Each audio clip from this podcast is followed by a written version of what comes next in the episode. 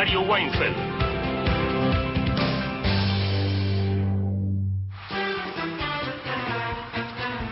Hola, buenas tardes a todos, todas, todos. Estamos por Nacional, Nacional Folclórica, más de 20 radios que abarcan, que cubren, que propalan a través del vasto y bello territorio de la patria. Son las 3 y 8 minutos y estaremos hasta las 5 de la tarde en un programa que te, te, garantiza variedad, laburo, producción previa, un respeto a tu oído y a tu inteligencia, de frente a una semana que será intensa, ardua, sorpresiva, ¿cómo sabemos? Porque toda la- o sea, en realidad, digo, si no hubiera nada intenso, sería sorpresivo. Por lo tanto, estas condiciones se cumplirían. Inclusive yo podría llegar a contarte en algún momento, y que viene muy a cuento, aquel famoso chiste español de que se... Que, acerca de, que, que- de un diálogo entre un pibe español y su papá en un momento cuando está eh, agonizando Franco. ¿Y qué va a pasar con ese chiste? Te voy a preguntar, ¿te acordás? No te acordás. Y cuando te lo empiezo a acordar, que, a contar, ¿qué pasa? Te lo acordás. Peor desempeño para el contador de chistes. Entonces empezás, empezás a invitar cosas. ¡Ah, sí! ¿Cómo estamos llegar al desenlace? No. Entonces no te lo cuento nada. O no, veremos. Mariana Fossati, buenas tardes. Muy buenas tardes. Tenés razón, porque cuando te acordaste del chiste ya no prestás más atención. No. Ni te reís al final. Lo peor No. es que no te vas a reír No, al final. claro. Así que podés contarlo también de otra manera. Sí. Para que no se acuerden. Claro, por ejemplo, el chiste del chico español, que decía, había dos japoneses. Claro. O le pones un nombre al chico, le, le- sí. le agregás adornos. Sí, Manolito. Bueno, Manolito, bien. Manolitos y Manolitas tienen que comunicarse con gente de a pie. Claro. Eso es lo que necesitamos en un día como hoy, al 0810-2220870 para grabar un mensaje. Si no, nos pueden escribir un WhatsApp 1138707485. Volvimos a la normalidad Sí. y el jueves van a sonar las canciones, Así ¿no? es. Bien, entonces elijan sus canciones porque el jueves, algunas de ellas, nunca todas, se escucharán aquí. Se escucharán aquí. Gente de Victoria, pie. además, y buenas tardes, buena semana. Hola Mario, ¿cómo andás? Buenas tardes para todos y para todas. Buena semana también. ¿Querés que te cuente de qué hablamos hoy? Sí, Bueno, en Sausal Bonito es una localidad neuquina que está sobre Vaca Muerta. En 2015 empezó a temblar.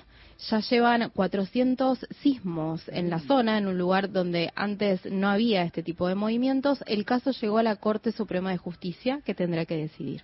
Impresionante. Veremos que la Corte, que bueno, es bueno que la Corte Suprema tenga que decidir porque no tiene muchas cosas que hacer y se meten donde no, nadie, nadie les pregunta. También en estos días, ahora, como era de esperar, viste, surge lo que uno podría llamar hipocondría jurídica, ¿no? Es decir, que otros llaman tendencia a la judicialización o qué sé yo.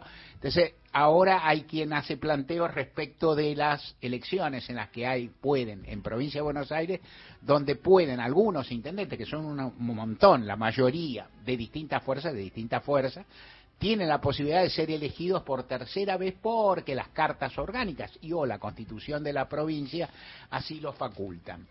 Eh, hemos hablado ya de eso, por ahí volveremos a hablar, no será el núcleo de hoy, es una es un síntoma de una patología que existe en el sistema político argentino que por cierto está muy alentado por la desmesura de la Corte Suprema, después la vamos siguiendo, seguiremos charlando en otros momentos. Eh, Gustavo Vergara, buenas tardes. ¿Qué tal, Mario? Buenas tardes. Bueno, hoy estaremos hablando un poco de un campeonato que podría o no comenzar a decidirse desde el punto de vista, o definirse desde el punto de vista de que hoy juega River, 21 eh, horas, va a enfrentar 21 a 30 a Vélez Arfiel en Liniers, un partido no sé si accesible porque Vélez viene muy mal, Claro. eh, viene, viene muy mal y River viene mal porque está golpeado en la Copa Libertadores. Pero veremos entonces, hablaremos un poquito de Boca, de su triunfo de ayer, la caída de San Lorenzo que beneficia a River y también del Mundial Sub-20 porque tendremos un octavo de final frente a Nigeria, un rival bastante este, similar que nos toca siempre tanto en los mundiales de mayores como mundiales juveniles.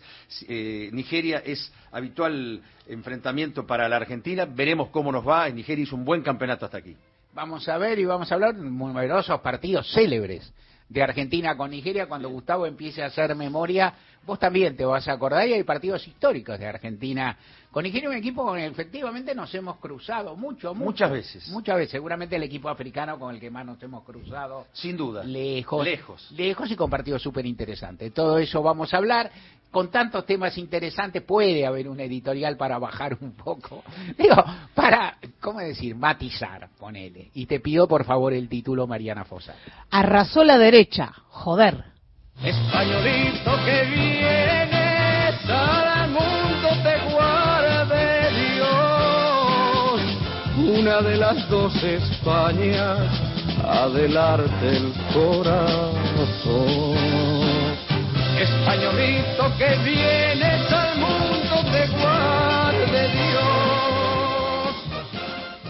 Y a veces uno piensa, y este sería un momento bueno, un título que zafa, te podría cambiar o mejorar con alguna otra interjección española un poco más provocativa, más qué sé yo, que también usan los españoles y que todo el mundo acá en la Argentina conoce, qué sé yo, poner otra vez este tramo de Serrat, Machado Serrat y nos vamos.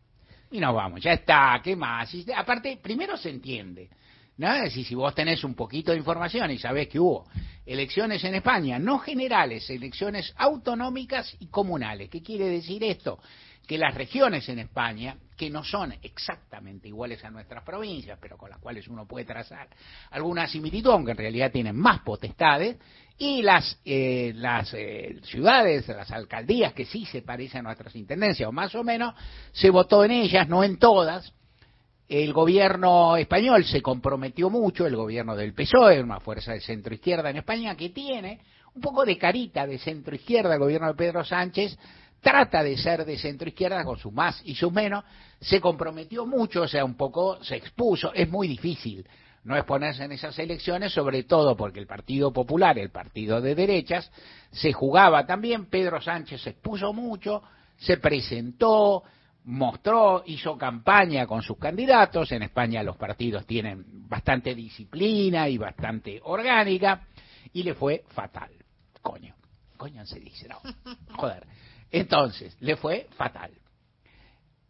¿Qué quiere decir esto? Que, y no te voy a dar los detalles, sobre todo porque mañana va a estar Juan Manuel Carca acá y te va a contar con más, con más sutileza, con más finura, con eh, una filigrana de conocimientos mayor que la que yo puedo tener, qué pasó en cada una de las regiones, qué pasó en la mayoría de los lugares, pero hubo un pronunciamiento general en elecciones que son dispersas. Esto es interesante. O sea, en definitiva se vota en muchos lugares distintos, muy distintos, muy distintos en su geografía. España es muy vasta en su geografía, muy distintos en su cultura política. Hay regiones, hay hay este, comunidades que son mayormente de izquierdas tradicionalmente, hay otras que tienen partidos locales con mucha fuerza, hay otras que son tradicionalmente de derechas, y esta vez lo que hubo es una ola del PP, una ola. Cuando se producen esas olas que uno este, yo espiaba, les contaba fuera del micrófono acá compañeras y compañeros en la mesa, les decía, yo cuando espiaba esto veía cómo se iba formando el mapa, que insisto, era un mapa de resultados locales, no había, una, no había ninguna votación nacional. Ahora, como todos los resultados locales daban un promedio que era muy, muy severo, una victoria amplísima del Partido Popular, un resultado muy bueno de quien quedó tercero, que es el partido Vox español, que son unos ¿cómo, ¿cómo definírtelos en términos técnicos? No voy a decir más lo que dije, ¿eh? voy a hacer todo técnico. Pero, ¿cómo definírtelos en términos técnicos asequibles para un público politizado, pero que no tiene por qué ser refinado y a la vez aceptado por todas las academias de ciencias políticas? Son unos fachos impresionantes. Los españoles le dicen fachas. A los, a los españoles le encaran y le dicen los fachas. Le dicen los fachas desde de los buenos, malos o difíciles o ineludibles tiempos de la guerra civil. Son unos fachas impresionantes, son tipos, eh, los miro a la distancia, uno ve cómo hablan, cómo se presentan, son brutos a carta cabal, muy agresivos y vienen creciendo muy bien. El sistema político español rápidamente se configuró a partir de la muerte de Franco y como se fue estableciendo, con una especie de sistema bipartidista que arrancó sesgado a la centro derecha o derecha. O sea, los españoles, esa fue la herencia de Franco, con fuerzas políticas a las que se le reconoce o se le ve que no eran tan fachos o tan extremos como comparación mía, que tenés que tomar con cautela, solo para manejarte y no para proyectarla mucho como pudieron ser los pinochetistas en Chile. En la Argentina no hubo herencia de la dictadura, no hubo. ¿Por qué? Porque la dictadura se cayó mucho, porque el peronismo y el radicalismo van por otro lado y no la tuvieron. Pero ahí sí la tuvieron y la tuvieron con figuras políticas que supieron ser uno podría ser un poco más prudentes, un poco más matizados y demás, conservar el poder para esa centro derecha en los primeros años, fue creciendo la centroizquierda con la, con la figura de Felipe González a la cabeza y fue estableciéndose un sistema bipartidista parlamentario que tiene la característica de llamar presidente, a lo que en otros lugares se llama primer ministro, pero no es tan distinto, y a partir de ahí se van dando se va configurando estos, estos regímenes que a mí me interesan, debería interesar a todo el mundo que le guste la política, pero bueno, que a mí me interesan mucho, los que uno trata de seguir, y sobre la Argentina se dicen tanta sarta de pavadas y de simplismos y de comparaciones pésimas, que por lo menos fuerzan a que uno intente tratar de contarte algo, para que vos elabores tu propio pensamiento, pero con datos más o menos certeros o con medios más o menos certeros. Lo primero que debo decir, también en el terreno informativo, es que el presidente, el presidente de España, Pedro Sánchez, ya ha decidido disolver, que es una de las facultades que tiene, disolver el Congreso, el Parlamento, las Cortes llaman ellos, y llamar a elecciones, anticipar las elecciones. En realidad iba a haber elecciones generales a fin de año, no faltaba tantísimo, pero se adelanta para julio, o sea, las adelantaba unos meses. Eh, ¿Por qué hace esto? Juan Manuel nos va a contar mejor, pero uno imagina, va a tratar de leer diarios de ahí. Esto, esto ocurrió en la media mañana de hoy, la decisión de, de Sánchez, que está en la caja de herramientas. ¿Qué es lo que piensa? Que tal vez, a veces pasa, que la sociedad atemorizada por el avance de las derechas haga un balanceo y bueno, llegar a ganar de nuevo el PSOE a la distancia parece difícil, o por lo menos achicar un poco una posible ofensiva o crecimiento de los que ganaron, que tal vez en estos meses seguirían acumulando y entonces, ¿cómo, cómo decir? Controlar daños, ¿no? O sea, las dos cosas pueden ir juntas y más o menos sí, lo, lo la derecha española está chocha, la derecha argentina, Patricia Burrich, Macri y demás, saludan a los de la derecha española y uno se sorprende un poco, uno porque es una, persona muy crédula y mira a todo el mundo, uno se sorprende un poco porque la derecha argentina no dice, viste, los españoles dicen nosotros somos de derechas. Y listo, son de derecha. Es decir, Rajoy decía que eran de derecha, ¿no? Pilar Ayuso, la, la eh, triunfadorísima este, madrileña que está en este momento en estado de gloria, es de derechas. Aznar era de derechas, muy admirado por Eduardo Dualde, y acá los de acá no, los de acá son republicanos, liberales, pero cuando ganan los de derechas se ponen chochos, ¿no? Se ponen chochos. ¿Qué le vas a hacer? Bueno, cuando ocurre esto, y también digo esta generalidad y luego voy a contarte un poco cómo funcionan los sistemas, que es interesante. Cuando ocurre esto, desde acá, desde lejos, una, hay dos, eh, reflejos que pueden tener quienes pensamos a la distancia que el gobierno de Sánchez es más afín a las ideas que nosotros tenemos con todas las con todas las, peculiaridades del caso que el que los que pueden llegar a venir en España.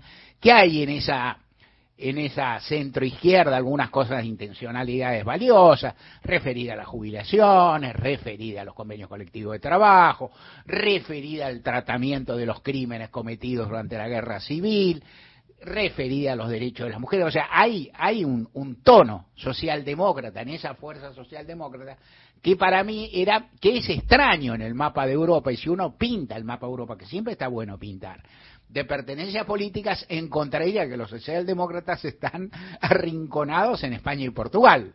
Digamos, ¿no? Que de ahí para el otro lado hay entre fuerzas de centro derecha y fachos más o menos establecidos, gente muy, o sea, están a la defensiva, eran minoría y era simpático, bueno, todavía sigue siendo que estuvieran, digamos. Y entonces desde acá uno habla con gente que piensa parecido y hay dos formas de encarar desde el lugar de uno haciéndola fácil. Yo no quiero hacerla fácil, pero te cuento.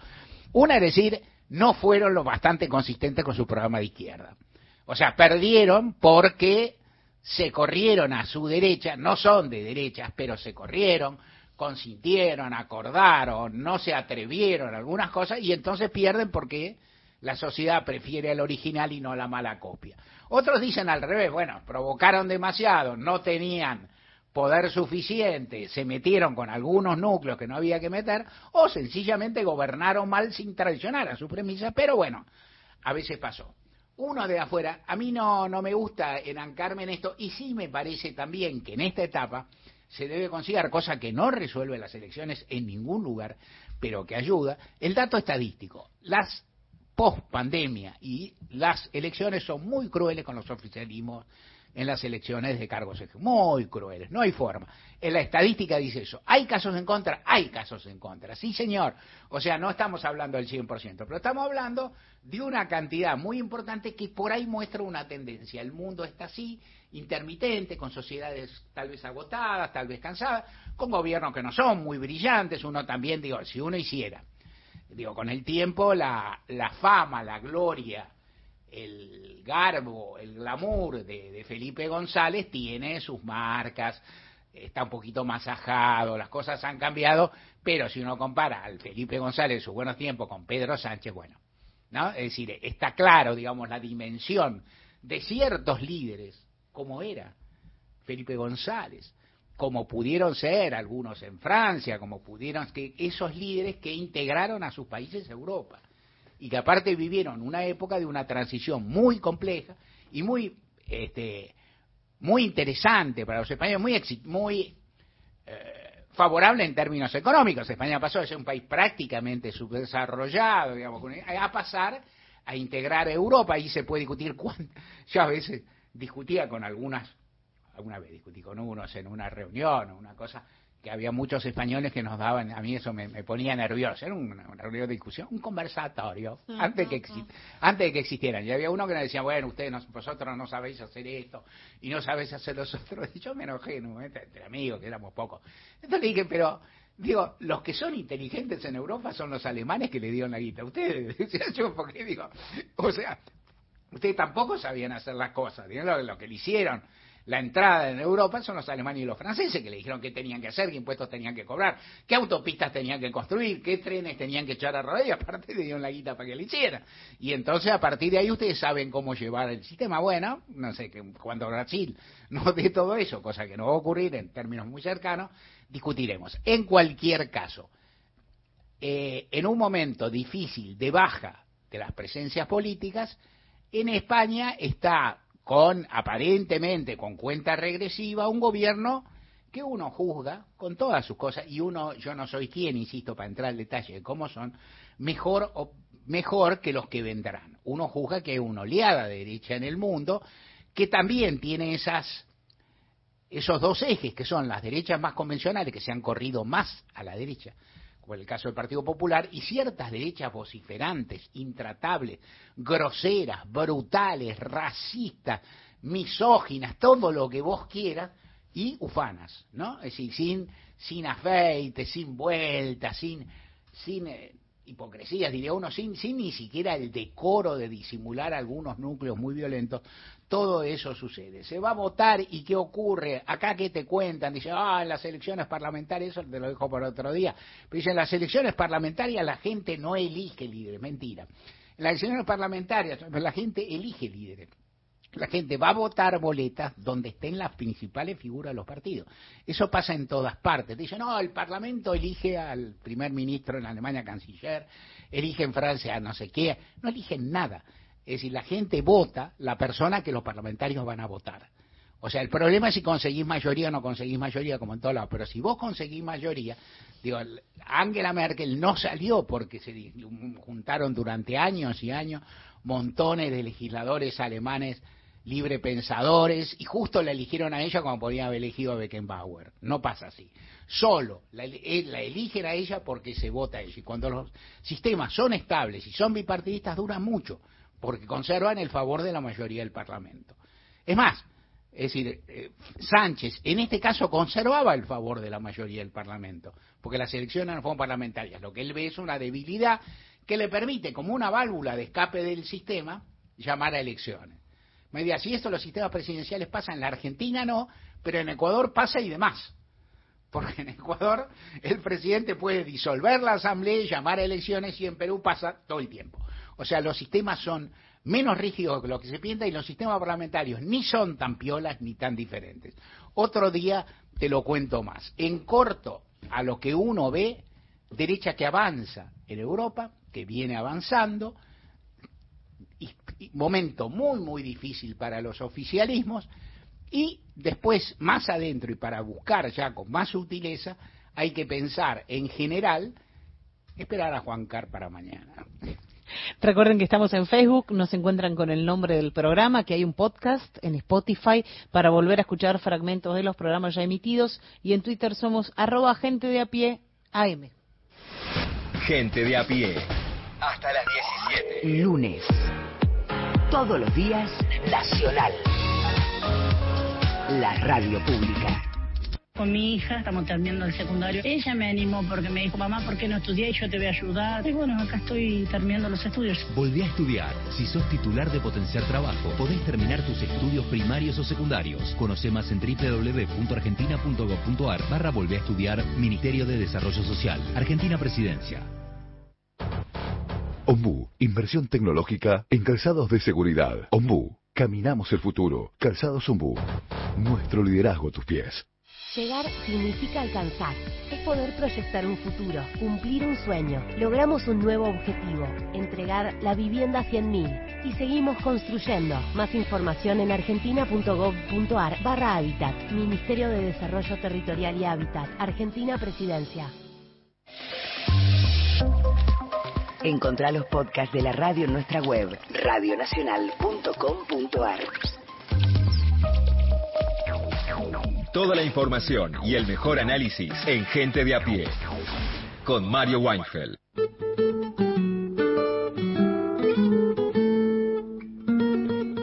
Te contaba entonces que la Corte está ahí al acecho.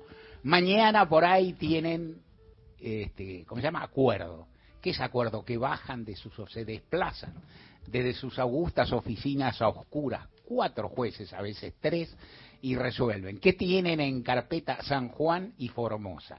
San Juan, a esta altura, si excluyeran a Sergio Uñac de la posibilidad de ser candidato, yo creo que es un fallo flojo y que el fallo se planteó de modo muy inoportuno, pero las cosas seguirían en julio, habría elecciones en San Juan, la cuestión no. Lo que es más serio es la intención de proscribir a Gildo Infran, que de acuerdo a su constitución tiene facultades para ser reelecto y listo el pollo. Detalle que te cuento para los que miran y le gustan los datos fuertes, mirá si en la Constitución argentina está la palabra alternancia. Si la encontrás hay un regalo acá en la entrada de gente de a pie. Nacional Noticias. El país en una sola radio. En hora 15, 30 minutos en todo el país. Alberto Fernández participará del plenario de la UNASUR. El informe de Claudio Leveroni. El presidente Alberto Fernández viaja este lunes a Brasil para participar de un plenario de la UNASUR que se realizará este martes en Brasilia. Están invitados 12 presidentes de nuestra región que pertenecen a países que integran esta organización creada hace 15 años y desarticulada tras la asunción de las presidencias de Macri en Argentina y Bolsonaro en Brasil. En este sentido, esta mañana Alberto Fernández recibió en la residencia de Olivos al presidente electo de Paraguay, Santiago Peña, y también a su vicepresidente, Pedro Aliana, con quienes coincidió en la importancia de fortalecer la relación bilateral y el proceso de integración regional. El jueves, Fernández estará también visitando a Bolivia para un encuentro con el mandatario de ese país, Luis Arce. Desde Casa de Gobierno, para Radio Nacional, Claudio Leveroni. Carlos Bianco afirmó que Axel Kisilov sigue haciendo lo que tiene que hacer, gestionar y juntar los votos para la elección. El jefe de asesores del gobierno bonaerense aseguró que mientras el Frente de Todos define la mejor estrategia y elige a los candidatos de cara a los comicios de octubre. Afirmó que el gobernador bonaerense nunca analizó esto como un proyecto individual o como un capricho personal. Y agregó que el gobernador es el candidato natural a la reelección porque está haciendo una gestión histórica y es quien más mide en las encuestas. Judiciales. La Corte Suprema resolverá sobre las elecciones de San Juan y Formosa. El informe de Lourdes Marchese. La Corte Suprema de Justicia de la Nación se apresta a resolver en el próximo acuerdo la situación en torno a las candidaturas para las elecciones de San Juan y Formosa. En el primer caso, en relación a la cuestión de fondo, en torno a si la candidatura de Sergio Uñac es válida o no tras la suspensión de las elecciones del 14 de mayo al hacer lugar a una cautelar. En el caso de Formosa, la Procuración opinó ya que la Corte no debe intervenir, aunque le dio la veña por los antecedentes en otros casos. En este tema deberá primero decir si el tribunal es originario y si hace lugar luego a la cautelar y suspende el escrutinio electoral del mes de junio. Desde tribunales, Lourdes Marchese para Radio Nacional. Datos del tiempo. En Perito Moreno, temperatura 10 grados 6 décimas, humedad 57%, cielo algo nublado. En Buenos Aires, la temperatura es de 15 grados y medio, humedad 52%, el cielo está ligeramente nublado. Informó la radio pública en todo el país. Más info en radionacional.com.ar. Tu verdad, tu identidad está en el Radio Nacional. Todas las tardes, de 15 a 17, gente de a pie, Mario Weinfeld, en la radio pública.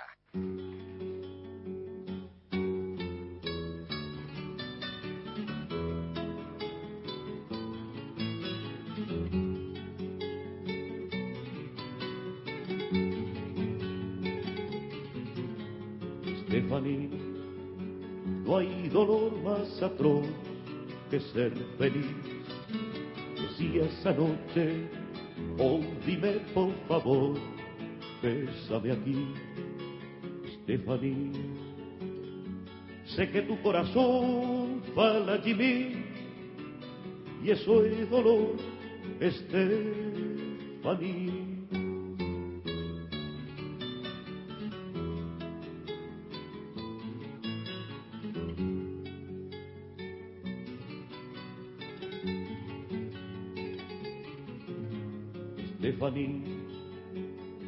Yo ayer estaba solo y hoy también, pero en mi cama ha quedado el perfume de tu piel.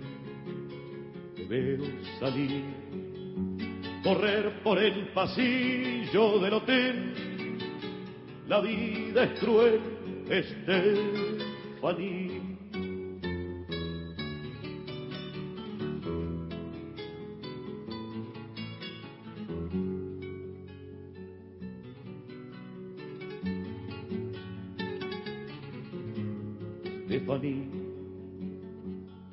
Una sombra oscura tras de ti, de tu ternura. Recuerdo la mirada azul turquí, los pies calientes, tus palabras de amor en portugués, pero no a ti, Stephanie.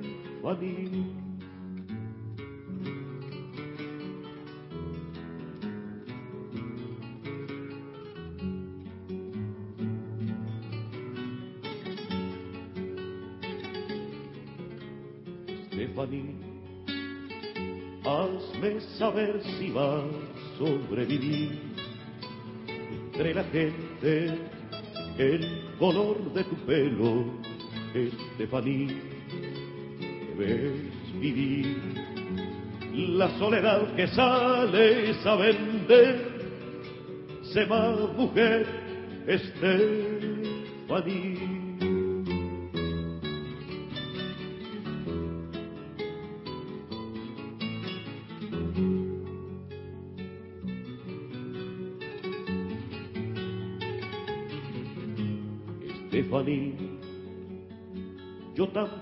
Te quiero más tu amor. Por el dinero ha olvidado al obrero y al Señor. Esta canción que pregunta por ti, que no ha dormido, es puro olvido, Stephanie.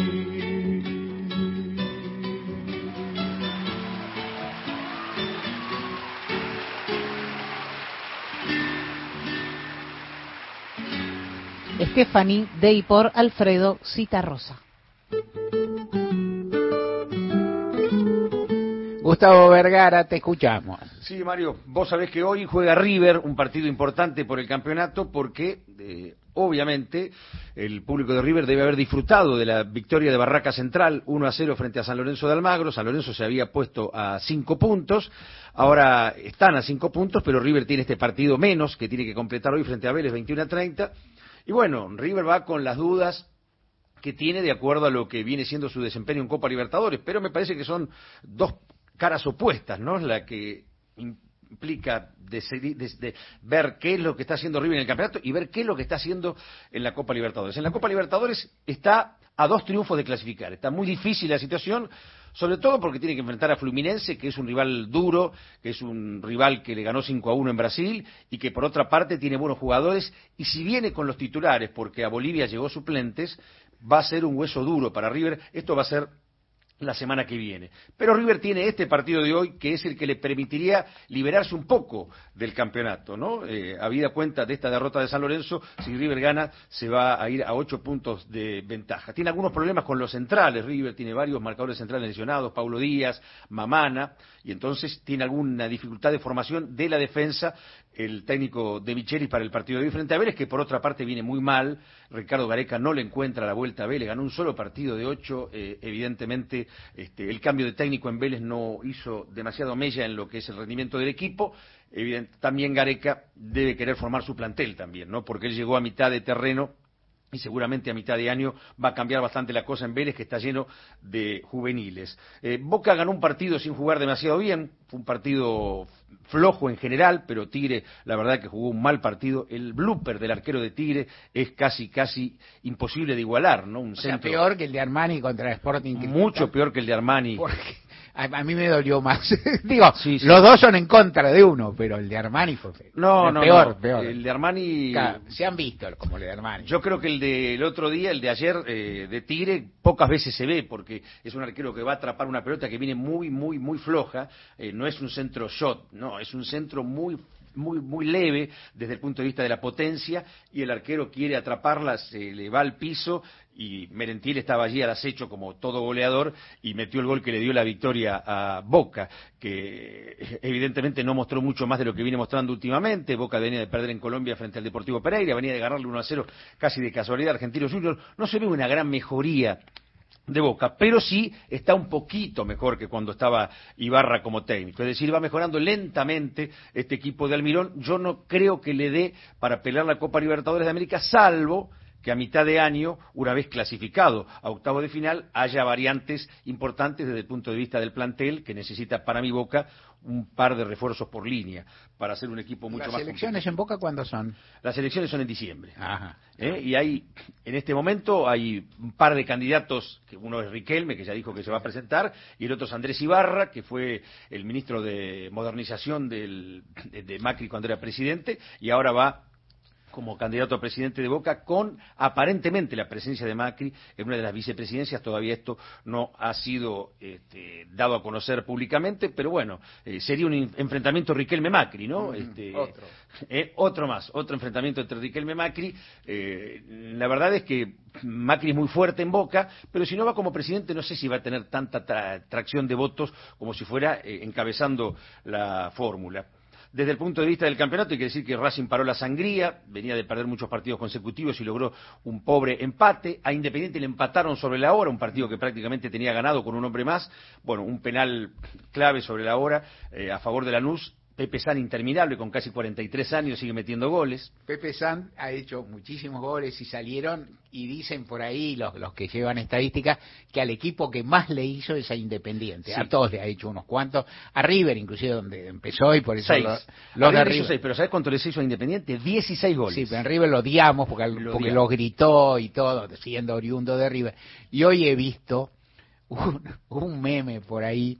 Pues Pepe, ¿cuánto tiene? 42 años, casi 43. Entró de suplente, fue a patear el penal y todos los compañeros le evitaban, los compañeros del equipo, los chicos, estaban orgullosos de que el hombre fuera a patear.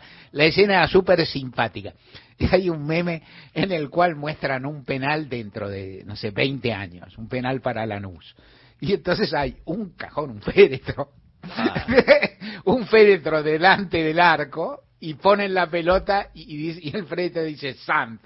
Y entonces el féretro patea el penal y lo hace y todos los jugadores se le van encima, que sé yo, digo, nadie le desea nada a Sam, pero lo que quiere decir casi lo, lo, lo filian con la inmortalidad. La escena de los pibes festejando, eso es una linda escena de fútbol, ¿no? Sí, sí, es una linda escena de fútbol. Eh, Lanús tiene muchos juveniles. Claro, eh, son chiquitas, son sí. pibitos. San contrasta totalmente con eso, parece el padre de todos Claro. ellos y te digo, le metió 16 goles a Independiente, le metió 12 goles a Racing, Sí. es decir, metió 53 goles a los cinco grandes. Claro. O sea, a los cinco grandes le marcó, el que más lo ha sufrido, evidentemente, el equipo de Avellaneda. Decíamos, San Lorenzo perdió una gran chance frente a Barraca Central de arrimarse. Y hay un acontecimiento, Mario, que el próximo miércoles, pasado mañana, Sí. a las 6 de la tarde, se va a dar en San Juan. Quedan muy poquitas entradas, creo que 500, 600 entradas para vender, es decir, se va a jugar estadio lleno,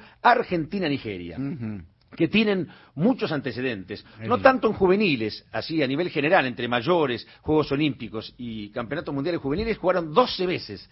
Argentina-Nigeria, 12 veces. Yo no me acordaba todas, pero me acordaba que había muchos cuando hablábamos antes. Sí, ¿no? 12 Eso. veces. Eh, ha habido nueve triunfos de Argentina, eh, ocho triunfos de Argentina, un empate y tres victorias de Nigeria. Lo que pasa es que algunos partidos fueron mucho más importantes que otros. Algunos fueron de comienzo de un campeonato mundial.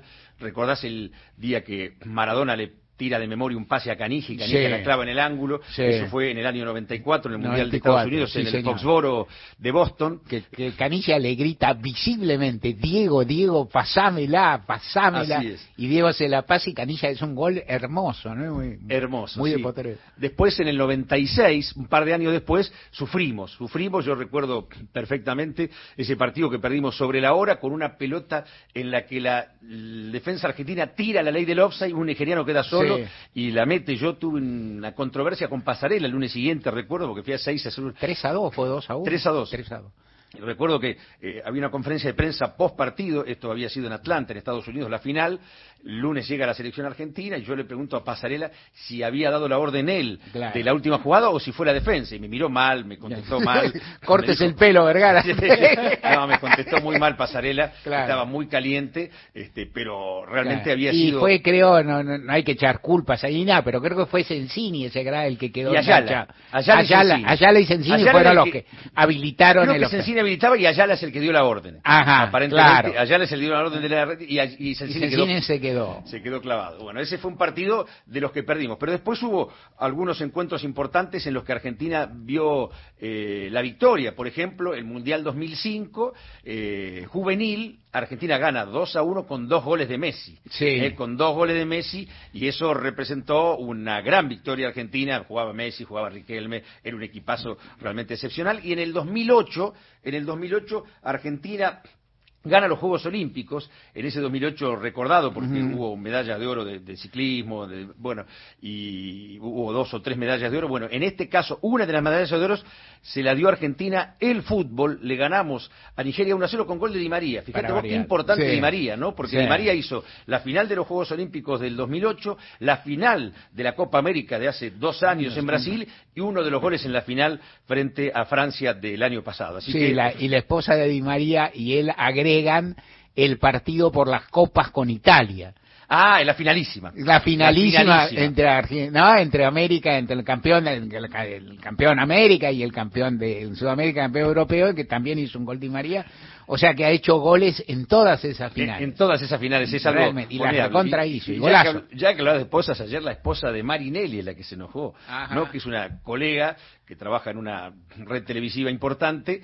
Eh, El arquero de Tigre, el recordemos. arquero de Tigre, Marinelli, Claro. y salió a defenderlo como diciendo que estaban haciendo una cantidad de errores que estaban mostrando de Marinelli, pero lo que pasa es que en todos los casos se da esto, sea una empresa o sea la otra. En este caso, eh, TNT es la que pasó el partido y ESPN es donde trabaja la mujer de, de Marinelli, ofuscada, empezó a escribir este, defendiendo al marido, pero la verdad es que se hace con todos los jugadores. Recuerdo con Benedetto, cuando tiró un penal al cielo prácticamente Claro. en la Copa Libertadores pasada frente al Corinthians, empezaron a poner todos los penales que había errado Benedetto y todos los goles a- al lado del arco que se había errado. O sea, no es que se la agarren con Marinelli, sino que es habitual en, en, en, ese tipo de programas de colocar cinco o seis errores consecutivos como para mostrar, mirá cuántas veces falló Marinelli, pero la verdad que fue una desgracia la del arquero de Tigre y se enojó, te vuelvo a, los partidos de Argentina y Nigeria dan para muchos partidos preciosos. Ese partido con Maradona y Canilla fue un partido peleado. Argentina lo ganó 2 a 1. Peleadísimo. Lo ganó ahí nomás. Hubo uno, creo, el otro día me parece lo recordamos, en que Argentina ganó 1 a 0 el comienzo mundial con gol de Batistuta. Eh, gol de Batistuta el mundial de Corea-Japón. Claro. Un córner de la izquierda sí. y la Batistuta entró por el segundo palo y, y colocó el, el, gol que le dio Argentina. Y ganó el primer partido. 1 a 0 Argentina, es un partido duro, un partido difícil. 1 a 0, o sea, son, son partido bravos. difícil. Son bravos los nigerianos.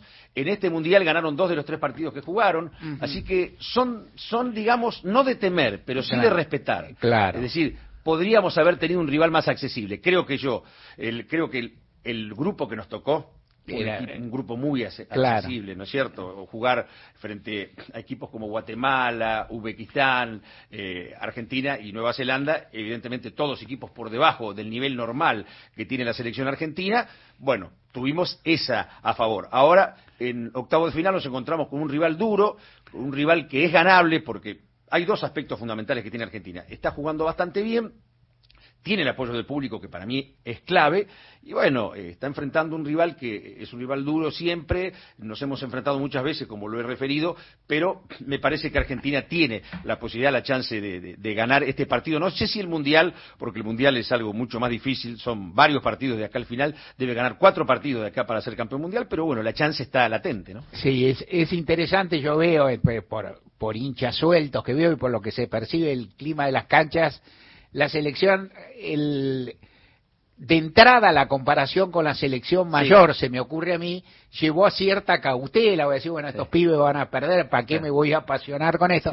Y en la medida que los chicos empezaron a ganar, a golear, que hay dos, tres jugadores de mucha clase ahí, que inclusive... Habrás visto el golazo de Luca de, Romero. Del chico este, Romero, un gol a lo, a lo, Messi, a lo Maradona. A lo Messi, a Maradona. Claro, sí, totalmente. Vélez, el de central. Vélez, el de bueno. central. Después juegan por las puntas, juegan dos chicos que a mí me gustan mucho, sobre todo Brian Aguirre, que es el eh, puntero izquierdo, para decirlo de alguna manera, sí. como antes, ¿no? Pero es el, el, extremo izquierdo de la selección argentina, eh, juega muy bien.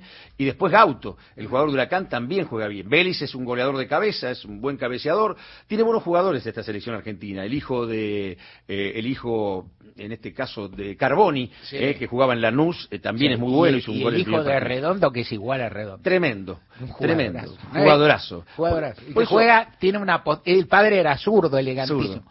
Él es diestro, pero sí. es parecidísimo, tiene toda la elegancia, la postura, ¿no? Exactamente, parece mentira, pero hay una especie de, de reedición de Redondo, en, eh, más allá de lo que vos decías, que, era, que es un, un, aspecto a destacar, ¿no? Que Redondo era un zurdo que jugaba de manera extraordinaria y este tiene, es un diestro que también juega de la misma manera que el padre, con una fineza en la mitad de la cancha.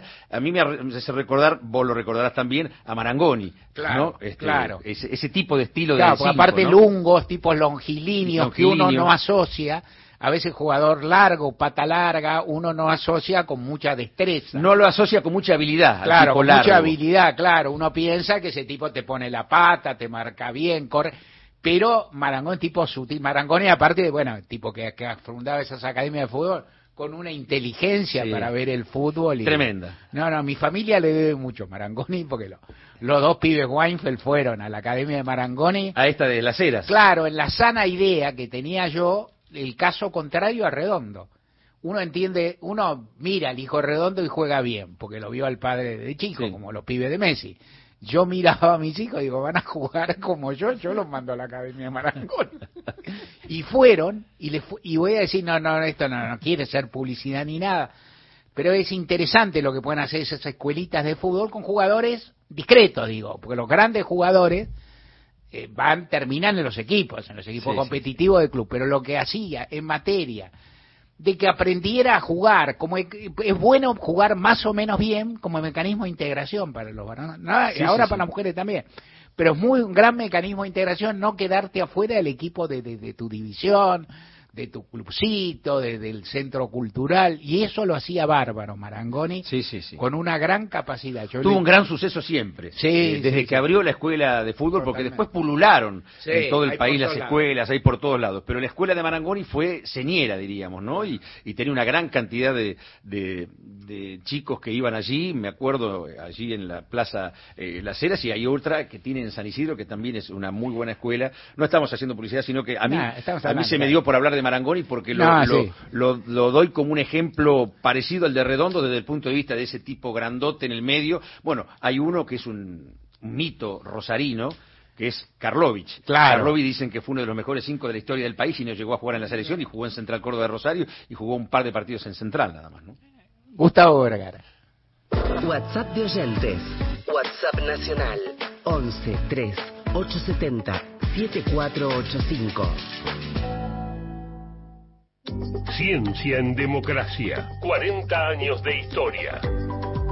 En 2004, al advertir que la Argentina perdería las órbitas satelitales que manejaba una empresa privada, el presidente Néstor Kirchner decidió revocar esa concesión para conservar aquel lugar en el espacio. Dos años después se ponía en marcha el programa espacial argentino y se creaba ARSAT, empresa cuyo objetivo es generar condiciones de igualdad en el acceso al servicio de las telecomunicaciones en todo el país.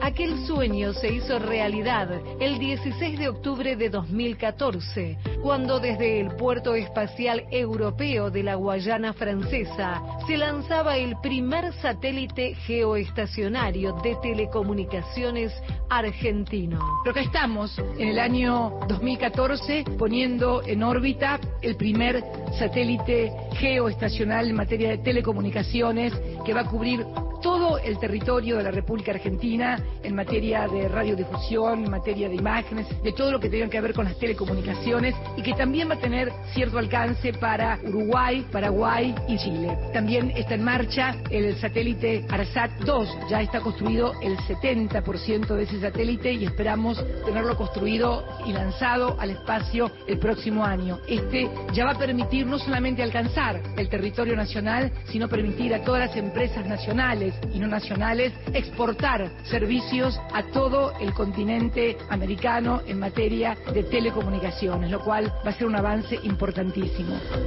Ciencia Argentina en 40 años de democracia. Una producción de Radio Nacional. Compartís todos los días la radio pública. Somos gente de a pie.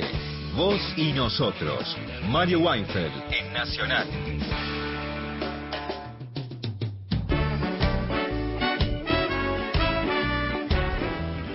Hola gente de a pie, ayer asesinaron a balazos al hermano del jugador de Argentino Junior, Miguel Torren, fue en Rosario, claro, no es de apellido Messi o Rocuso, pero en Rosario todo sigue igual de mal, nos dice Pablo. Increíblemente la alcaldesa de Madrid, no Mario, consigue votos denostando a Perón y al peronismo, siendo que el general eligió España, ¿no? En su último y largo exilio para vivir. Bueno, cosa que pasa, ¿no? Decía Ferlinghetti, padre de la poesía beat, la tierra es un lugar maravilloso para vivir, salvo que te banques algunos reaccionarios que lo convierten muchas veces en invivible. Abrazos. Nos escribe Andrés de Villa Los Coihues. Hola, buen día, equipazo de gente de a pie. Qué lindo escucharles desde Bariloche, escuchando la editorial de Don Weinfeld. Me deja pensando en si habla solo del gobierno de España o si también toca el nuestro, en eso de querer el original, liberales de derechas, más que la imitación, peronistas liberales. Saludos a ustedes, nos dice Andrés de Villa Los Coihues. Bueno, primero decir cómo es el chiste del niño español que le pregunta a su padre sobre la muerte de Franco. Tenemos ganas de escucharlo. Bueno, hay que decir que Franco marcó una era, la franquista, y hay, como en Italia, con Giorgia Meloni, una ola, ola de ideas de extrema derecha, que lamentablemente también se extienden para Europa. Pero a diferencia de España, en que el franquismo no representa ideas democráticas, en el caso de Italia, la derecha está más imbuida de respeto a los derechos humanos, Nos escribe aquí en nuestro WhatsApp Alejandro, hola Mario y compañía. ¿Acaso el partido de Miley no es un partido que representa plena y abiertamente a la herencia política de los procesistas? De hecho, está repleto de hijos de procesistas, literalmente, que parecen ser los verdaderos armadores del partido. El discurso tradicional procesista tiene un lugar de centralismo en el discurso libertario. Eso nos dice Alejandro en nuestro WhatsApp. Es interesante lo que se plantea, es para pensarlo, no es para contestarlo rápido. Lo primero que me sale es que el, franquismo o las, eh, las fuerzas españolas de, de centro derecha herederas del franquismo fueron designadas por el franquismo, vinieron inmediatamente después, y lo mismo pasa con las fuerzas pinochetistas en, en Chile, digamos, o sea, este, incluso en Chile fue imprescindible que se coaligaran en la cual, ¿no? se coaligaran los, eh, los eh, demócratas cristianos y las izquierdas para poder hacerle fuerza. De otra forma, jamás le hubieran podido hacer fuerza a la derecha. Es decir, todo eso fue una reacción que por un lado fue inteligente, es interesante ver cómo funcionan los sistemas y a veces, a veces tratar de entender. Se juntaron los social los demócratas cristianos, algunos más de centro, otros menos de centro, más de derecha, las izquierdas, los ex partidos comunistas, los ex partidos socialistas, los más aliados de Allende, los más moderados, y dieron una fuerza más moderada, es medio lógico, es medio porque había una disputa por el centro, uno, uno desde acá puede decirle cómodamente, bueno, ¿por qué no se comieron los chicos crudos? ¿Por qué no hicieron esto? En todo caso, las condiciones se imponían. En el caso de Milei me parece que la Argentina tiene una regresión a muchos planteos de derecha o violentos o referidos a derechos humanos que tienen su génesis en la dictadura y que rebrotan o se refuerzan. Eso es cierto. De ahí haber un parentesco tan lineal entre Javier Milei y la dictadura, a mí me cuesta. Yo no soy partidario de establecer tan lineales esas prosapias. ¿Qué es derecha o qué es un facho? Olvídate. Está. ¿Qué es exactamente lo mismo? Ahí me cuesta más. ¿Qué el negacionismo? Tiene que ver, tiene vertientes cercanas a la dictadura, que, que Milei tiene una candidata a vicepresidente que es una negacionista y una defensora de los represores del terrorismo de Estado desde ya. Pero aún eso viene matizado con todos los avances y todos los elementos que se produjeron en esta etapa, entre ellos los juicios a los represores. Digamos, esta, esta gente entra digamos, con un discurso ya contestatario de una cantidad de cosas que pasaron. Simplemente para marcarte diferencias y no ser tan absolutamente lineal. Y por otro lado, queda claro, la clientela de derecha rancia, derecha extrema en la Argentina, también es disputada por candidatos de Juntos por el Cambio, en particular, y no solo, y no solo por Patricia Bullrich. Nos vamos a ir ahora a las noticias de las 4 de la tarde con el servicio informativo de Radio Nacional. Hasta las 5 seguimos con ustedes en Gente de a pie por AM870 por Radio Nacional Folclórica y más de 20 emisoras de todo el país que forman parte de la cadena de Nacional.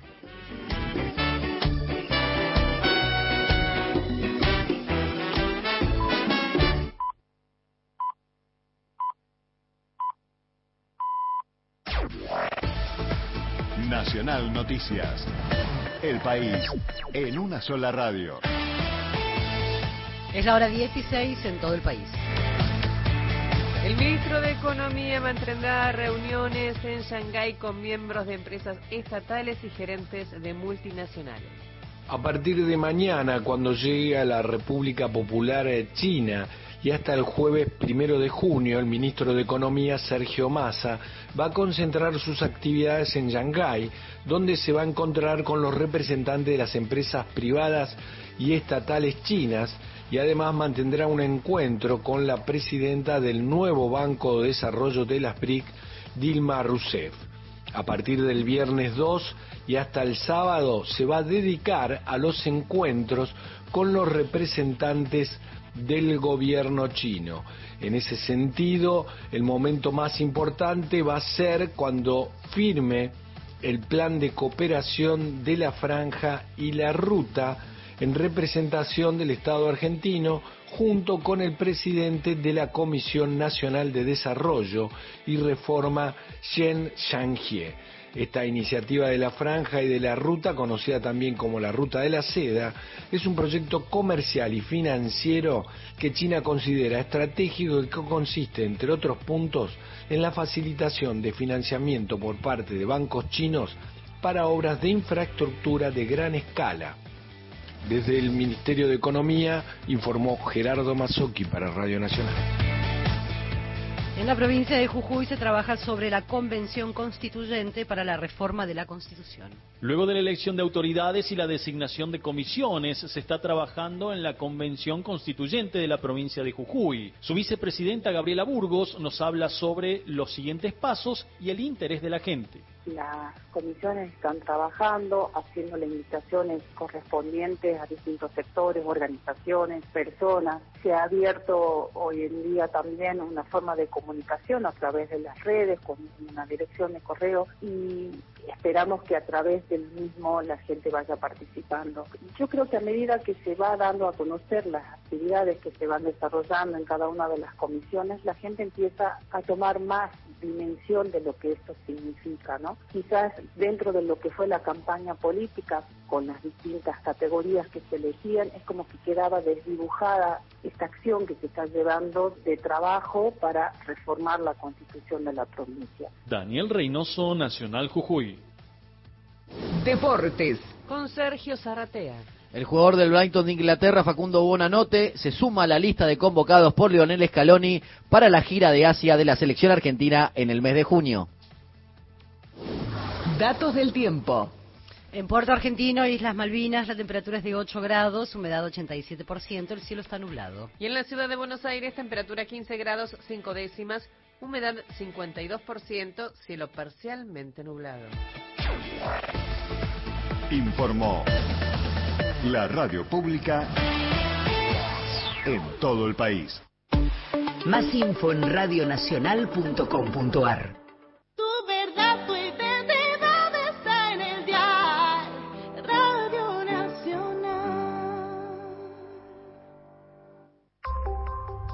Pasó otra hora en la Argentina.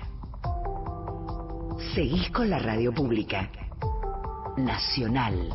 A toda hora. Mario Weinfeld y un gran equipo hacen Gente de a pie por Nacional, la radio pública.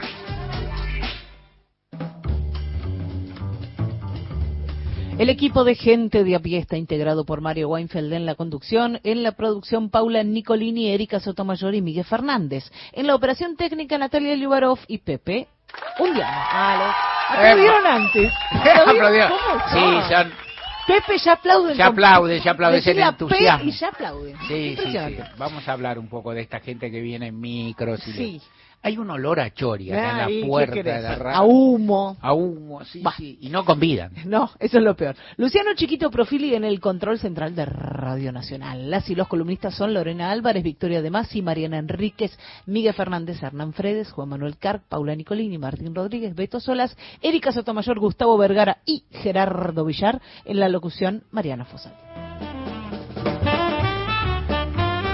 Para esta semana, tangos humorísticos. Me gustó. Pero no de esos tangos que los escuchás y te dan risa, No. porque, porque han quedado antiguos, porque dicen cosas demasiado machirulas, aunque no tan violentas, o lo que sea, o demasiado discriminatorias. Bueno, no, no, no. No. Son tangos escritos, compuestos, con una idea humorística. Yo me acuerdo de algunos que son humorísticos y son muy machirulos. sí. Me estoy acordando de uno. Que ya ni causan gracia. Ya en No, alguna época causaron gracia, claro. ahora ya no tanto. Bueno, Yo en me fin. estoy acordando. Las épocas van cambiando. Igualmente tuve que escuchar atentamente estos dos tangos, porque son dos los que traemos.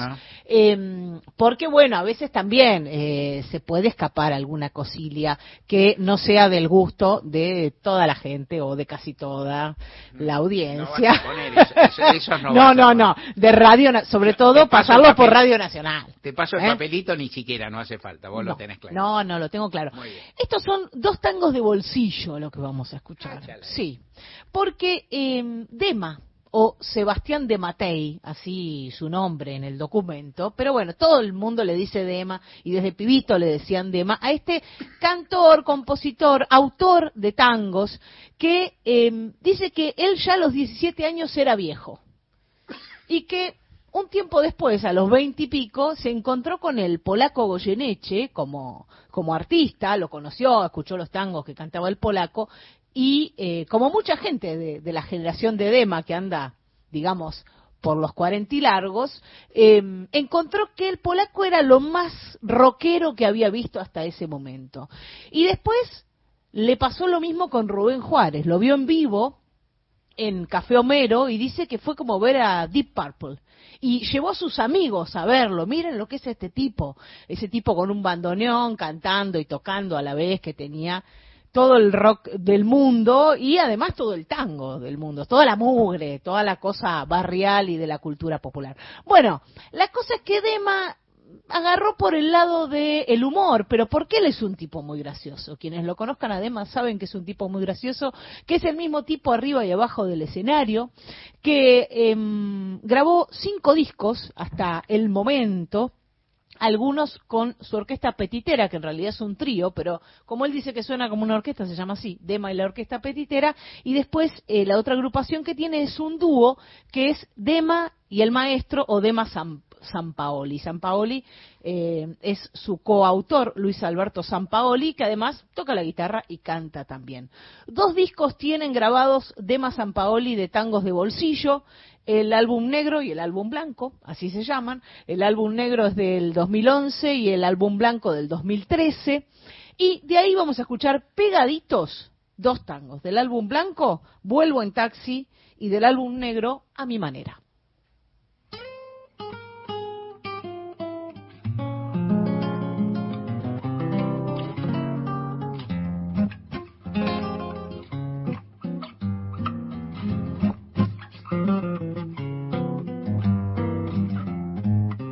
Se acabó lo que fue, no hay más pizza ni champán. Vuelvo al taxi otra vez, el diploma en el placar. Me fui a España, volví, puse un kiosco, bundí. Vuelvo al taxi otra vez ahora escucho Radio 10.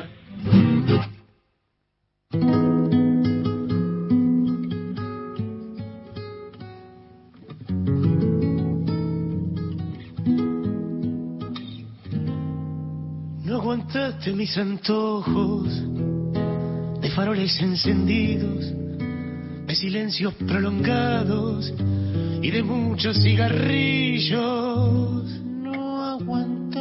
Mis antojos del timperazo a las 3 de la mañana. Y yo sin poder dejar otro amigo tirado en la banquina. Sabes que soy buen tipo y no es por hacer bandera. Sabes que yo te quiero a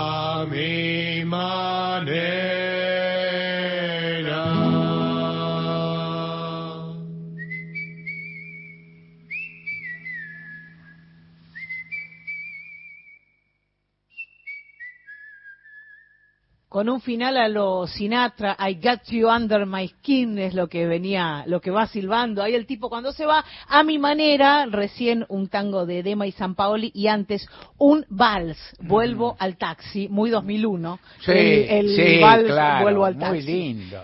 Los dos muy lindos, ¿eh? me gustaron mucho. Dema y San Paoli y sus tangos de bolsillo. Hay otros que no son de bolsillo, de los tangos que grabó Dema con la petitera, pero hay un montón de otros artistas que eligieron esta parte irónica, humorística dentro del tango y que vamos a compartir hasta el viernes. Hasta el viernes. ¿Escuché mal o vos dijiste que era un viejo cuando era joven? Él dijo, sí, que a los 17 años ya era viejo.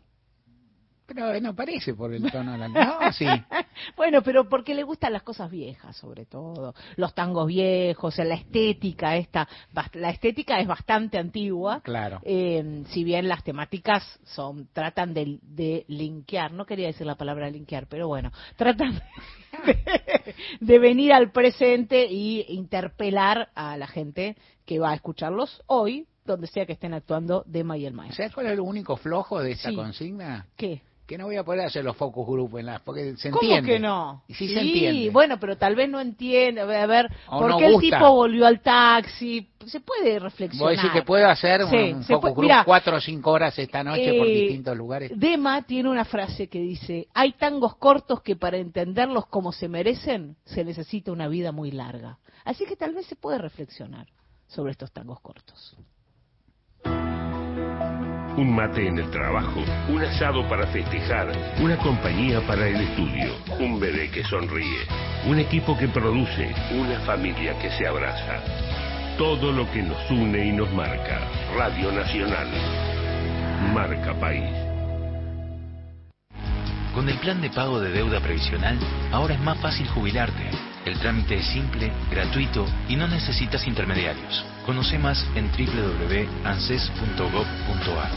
ANSES, en cada etapa de tu vida. Argentina Presidencia. Para prevenir intoxicaciones por monóxido de carbono, coloca en tu casa rejillas de ventilación, hacer revisar los artefactos por un gasista matriculado una vez al año y chequea que la llama de gas sea azul. Ante cualquier síntoma como debilidad, sueño, náuseas, vómitos, dolor de pecho y aceleración del pulso, llama inmediatamente al sistema de salud de tu localidad. Para más información, entra en enargas.com.ar. Argentina Presidencia. Con mi hija estamos terminando el secundario. Ella me animó porque me dijo, mamá, ¿por qué no estudié? Yo te voy a ayudar. Y bueno, acá estoy terminando los estudios. Volví a estudiar. Si sos titular de Potenciar Trabajo, podés terminar tus estudios primarios o secundarios. Conoce más en www.argentina.gov.ar barra Volvé a estudiar Ministerio de Desarrollo Social. Argentina Presidencia. Vacuna antigripal anual 2023. Si formas parte de los grupos con condiciones de riesgo, es fundamental que recibas ahora esta vacuna para prevenir las formas graves de gripe. Infórmate más en argentina.gov.ar barra vacunas. Argentina te cuida. Ministerio de Salud. Argentina Presidencia. La Ley 27.610 reconoce el derecho de las mujeres y otras personas gestantes a acceder a la interrupción del embarazo hasta la semana 14 de gestación inclusive. Los procedimientos son gratuitos, seguros y confidenciales en todo el territorio nacional. Pueden realizarse en el Servicio Público de Salud o a través de las obras sociales y entidades de medicina prepaga. Impedir el acceso a la interrupción voluntaria del embarazo es violencia contra la libertad reproductiva. Ante consultas u obstáculos para acceder a la práctica, podés asesorarte llamando al 0800-222-3444 del Ministerio de Salud de la Nación o a la línea 144. Decidir es tu derecho. Decidir es tu derecho. Ministerio de las Mujeres, Géneros y Diversidad de la Nación junto a RTA. Radio y Televisión Argentina. Mario Weinfeld está en Nacional, la radio pública.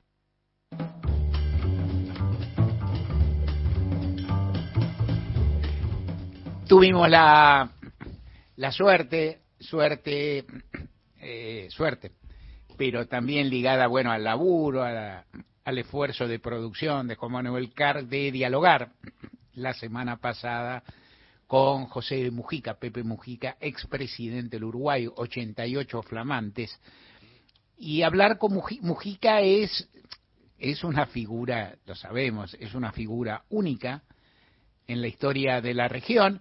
Es un hombre que a esta altura también, como tantos y como tantos protagonistas célebres, también disfruta haciendo un poco de sí mismo, ¿no? Así mostrando esa faceta por la cual muchos lo han querido, por la cual se distancia o se diferencia mucho de muchas de las figuras de la de la, lo que uno podría llamar la clase política o la el conjunto de, de la dirigencia política uruguaya, aún de la gente de su partido, ¿no? Es decir, por por el hecho de haber estado tantos años preso, por el hecho de haber sido guerrillero, por el hecho de haberse reconvertido a determinadas actitudes, por la modestia, el ascetismo con que vive su existencia, nos atendió desde un tractor, digamos, es una cosa. Y eh, vale la pena, eh, y Mujica está en una instancia, bueno, tiene la edad que tiene, tiene algunas ganas de salud que él confiesa, tiene un ciclo político en determinados aspectos cumplido, ha sido decir, no, no va a volver a la, a la arena de la disputa partidaria, sostiene valores, sostiene convicciones y a la vez todavía conserva una mirada y una vocación de intervenir en las discusiones, en los debates, en el devenir político que es francamente fascinante. En ese plan vale la pena, uno recomienda, y luego vamos a escuchar su voz, uno recomienda una carta que le envió a Lula da Silva, presidente del Brasil, amigo suyo, nos, nos dirá Mujica en estos audios que vamos a escuchar, referido a un encuentro o un retiro que se va a realizar para rehabilitar la UNASUR, para volver a darle fuerza, para volver a darle vigencia. Es de tal belleza y de tal grandeza el texto que una síntesis de Weinfeld, dicha rápida, y lo, la, la desnaturalizaría totalmente, la echaría a perder y no vale la pena. La grandeza de Mujica ahí es hablar del pasado bello que tenemos, de todos los, de todo lo que no se ha conseguido en materia de integración en la región, la necesidad de realizar algunas propuestas de integración que van desde la mirada del hombre de Estado hasta tener un himno, un día común, un feriado común, un día aniversario que se celebre en todos los países, hasta hacer intercambio estudiantil de modo más, es decir, algo más micro podía decir uno, pero de modo más intenso, en fin, hay toda una mirada y hay una grandeza, hay una vocación que es muy, muy grande y que, bueno, uno lo honra, lo mira y también observa a un tipo de figuras que representa un modo de pensar a su país, a nuestros países y una, un modo de, narrar que con sus eh, retiradas físicas se irá perdiendo. No hay gente que hable, más allá Mujica tiene muchos elementos, llamaríamos anecdóticos, subjetivos, esto de haber estado preso en las condiciones en que estuvo, esto de haberse tornado un hombre de izquierda moderado, que los, en términos comparativos, que los Uruguay lo son, y después tiene caracteres comunes con otras figuras que se le son diversas, como Hugo Chávez, como Fidel Castro, oratorias generales, oratorias de historia, que en la que enseguida te vas a Bolívar, que llegas rápido a San Martín, que sin Artigas no podés armarle el relato, formidables. Escuchemos lo que nos dijo Pepe Mujica ante una pregunta de Juan Manuel Carr referida a su visión sobre el peronismo, que venía sazonada con algo que dice Juan Manuel Carr, que en general la dirigencia política uruguaya le cuesta el peronismo y muchos argentinos dicen que usted, Pepe Mujica, es quien mejor lo entiende y nos contestó esto. El peronismo es un dato de la realidad. Han desaparecido sus figuras fundadoras, han pasado dictaduras, ha habido persecución, ha habido de todo. Y sin embargo esa realidad está allí, en mucho el peronismo con sus oscilaciones. Tiene carácter de una verdadera mística y creo que es eso lo que le da una enorme vigencia. Lo contradictorio a quien lo ve de lejos es que en el juego de la historia del peronismo hay figuras de todo tipo y eso tiende a confundir el peronismo está lejos de ser un partido totalmente coherente. Es como una sensación histórica, mística, que une a, una multitud de gente. Ahora, también ha creado enfrente un anti que precisamente se arrastra en el tiempo y vive por esa propia contradicción. En el Brasil me parece que no existe nada que se parezca al peronismo. En este caso, la congregación que permitió llegar al poder es producto del carisma por una parte de Lula y por la madurez de haber hecho un conjunto de alianzas. En realidad, Lula encabezó una reacción por la vigencia de la democracia en un régimen que tendría a tener las formas de la democracia pero que en los hechos estaba dejando el contenido por el camino. La gran pregunta es qué va a pasar después. Y esa pregunta no me hago en la Argentina porque tengo claro que después ganará fulano o mengano, pero el peronismo sigue estando. Es eh, es súper interesante esto que dice Mujica dentro de la descripción que hace, sabia, escéptica, ¿no? De- del peronismo que tiene tantas vertientes, que difícil, y que Lula, que tal vez tiene más coherencia y más figuras, pero sin embargo él se pregunta, ¿quedará algo en Brasil si no está Lula? Y afirma, el peronismo va a quedar, ¿no? O sea, le, le asigna como una, una hipótesis de perduración mayor e interesante. En otro momento le preguntamos al presidente que atravesó tantas vicisitudes y que atravesó tantos calvarios, su, si odia y cuál es su, qué, qué, qué piensa del odio en la política y nos contestó esto. El odio es un veneno. Si nos dejamos dominar por el odio, cunde en nuestro razonamiento la estupidez. Porque el odio lleva al fanatismo. Y una cosa es la emoción y el convencimiento que uno tenga. Y otra cosa es el fanatismo, porque no nos deja percibir la realidad. Precisamente, el odio es pariente del amor, los dos son ciegos. Pero con esta diferencia, el amor es creador. Mientras que el odio tiene tendencias a autodestruirnos si nos dejamos dominar. Usted tenga en cuenta que está hablando con un viejo de 88 años que estuvo como 12, 14 años entre una y otra preso, que la pasó muy mal en los cuarteles, pero que no se dedicó a andar cobrando cuenta y carga con su mochila, pero no porque sea bueno, sino porque piensa que es lo que más le conviene a las generaciones que vienen luego de nosotros.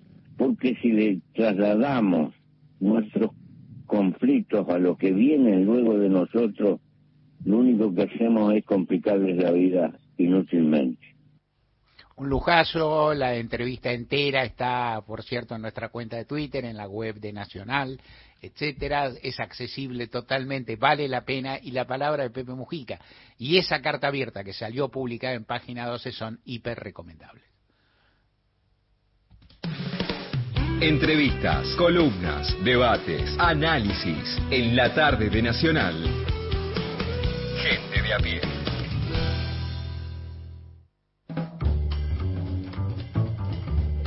Se me ha ocurrido sacar conversación porque me tenté con un newsletter que sale en Diario Ar, donde trabaja Victoria, cuyo- cuyos artículos son siempre hiper recomendables y notables, y uno, un newsletter de Agustina Larrea sobre cultura, cosas maravilloso, muy, muy lindo.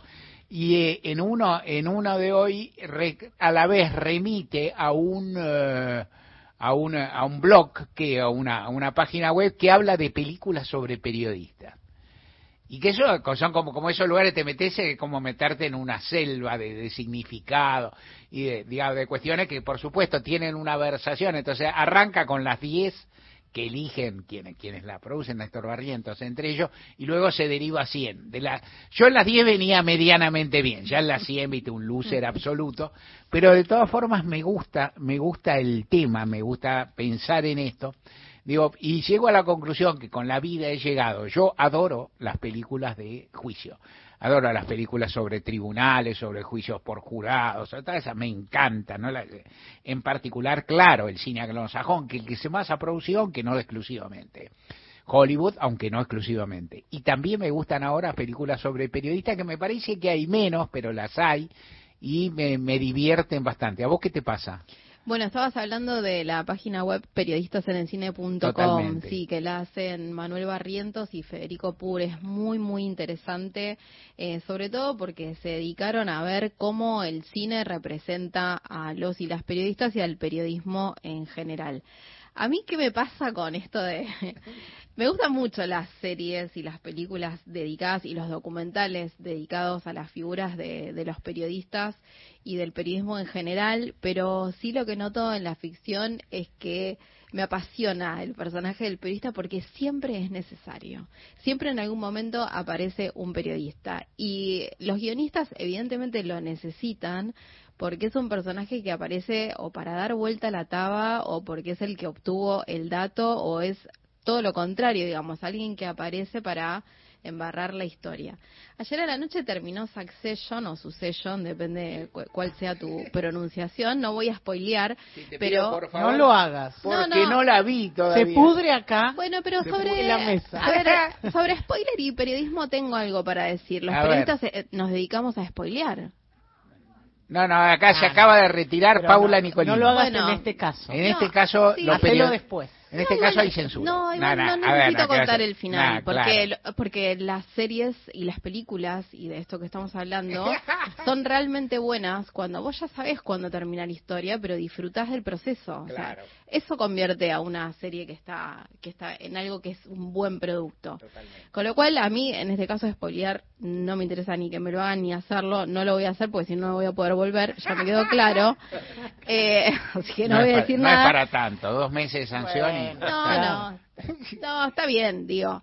Pero no es una serie dedicada al mundo de los periodistas, pero sí es una serie dedicada al mundo de las noticias y cómo Claro. se construye poder a través de un medio de comunicación. Y cómo una familia eh, decide quién se queda con ese trono.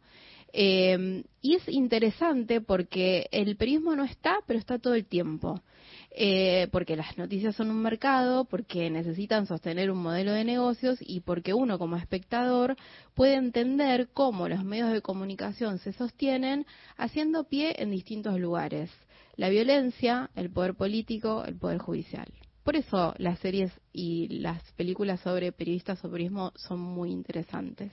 Así es. A mí las que me también, como ocurre en las películas de abogados, a mí me gustan hay muchas. Uno dice, bueno, todos hablan de películas y dice Ciudadano Kane. Ciudadano Kane no vale. Porque Ciudadano Kane es una película sobre todo, sobre la naturaleza humana, sobre la, la infancia, sobre psicología, no importa. Entonces, es como decir, digo, no sé, que viste, que yo, Romeo y Julieta es una película sobre los noviazgos, una obra de teatro sobre los noviazgos. No es así, viste, es una tontería, te quedas corto. A mí me, gust- me gustan determinadas películas, me gustan más las películas que hablan de periodistas no tan destacados, que laburan como leones, que buscan. Me gustan bastante las no tantas películas que hay sobre, o series, sobre periodistas gráficos, que no son los más famosos, los más vistosos y qué sé yo. Hay una clase B clase, que no es tan conocida, que hace un rato que no veo, que se llama The Paper, el diario en castellano, que es muy divertida porque es un diario de segunda línea, digamos, de, de Nueva York, más o menos progresista y muestra la interna, cómo se conciben las noticias, cómo se deciden las cosas y el funcionamiento de la redacción, en el cual yo encontraba cuando en la época en que había redacción en página 12 una similitud alta, es decir, estamos hablando Nueva York, pero no era el New York Times. Era un diario chico que competía con el New York Times y que ofrecía tal o cual cosa y que hablaban con las fuentes y que se peleaban. Esas me gustan tanto. Uno puede decir, bueno, no es así la, la, la, la película sobre el Watergate bárbaro. El Watergate está bárbaro, pero es para otro. ¿no? Dice, uno dice, está bien, pero esas películas con héroes tan formidables, con gente que trabaja muy buena, te divierte, pero no sé si uno termina de... de- No, pero aparte son casos que es uno en 100 años. Totalmente. digamos. A mí me parecen muy interesantes las historias de redacción, cuando las redacciones son chiquitas, cuando está en la minucia. Uno la redacción no va a trabajar. Esto, Mario, No, no, yo iba, yo iba porque era jefe. No tengo dudas, Claro. pero también, No, digamos pasa- que uno a la redacción va a preguntarle al compañero cómo está, cómo está su hijo, a tirar ideas de notas, a debatir, a pelearse. Eh, No, convivir, hoy le digo, cuando traba- en el momento en que yo trabajaba, nosotros los reditó en serio, y mucha gente laboraba y más que nosotros, pero nosotros estamos 9, 10 horas por día, con una cantidad de gente apreciable, qué sé yo, y bueno, sabíamos muchísimo. Cuando no me encuentro con muchos de esos compañeros y compañeras que siguen en el diario y no nos vemos, estamos azorados con lo que ocurre. Ni siquiera en contra, diría, porque es otra cosa distinta, pero estamos. Y en el fondo, no es una fea forma de laburar esa, que tal vez ya no se adecua a estos tiempos, pero hay algo ahí, ¿no? Hay algo Sí. gregario en eso. Sí, totalmente. Sí, el periodismo se hace en las redacciones más allá, más allá de que yo diga que no trabajemos ahí.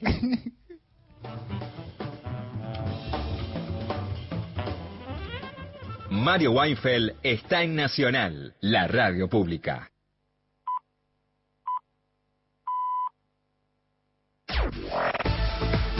Nacional Noticias. El país en una sola radio.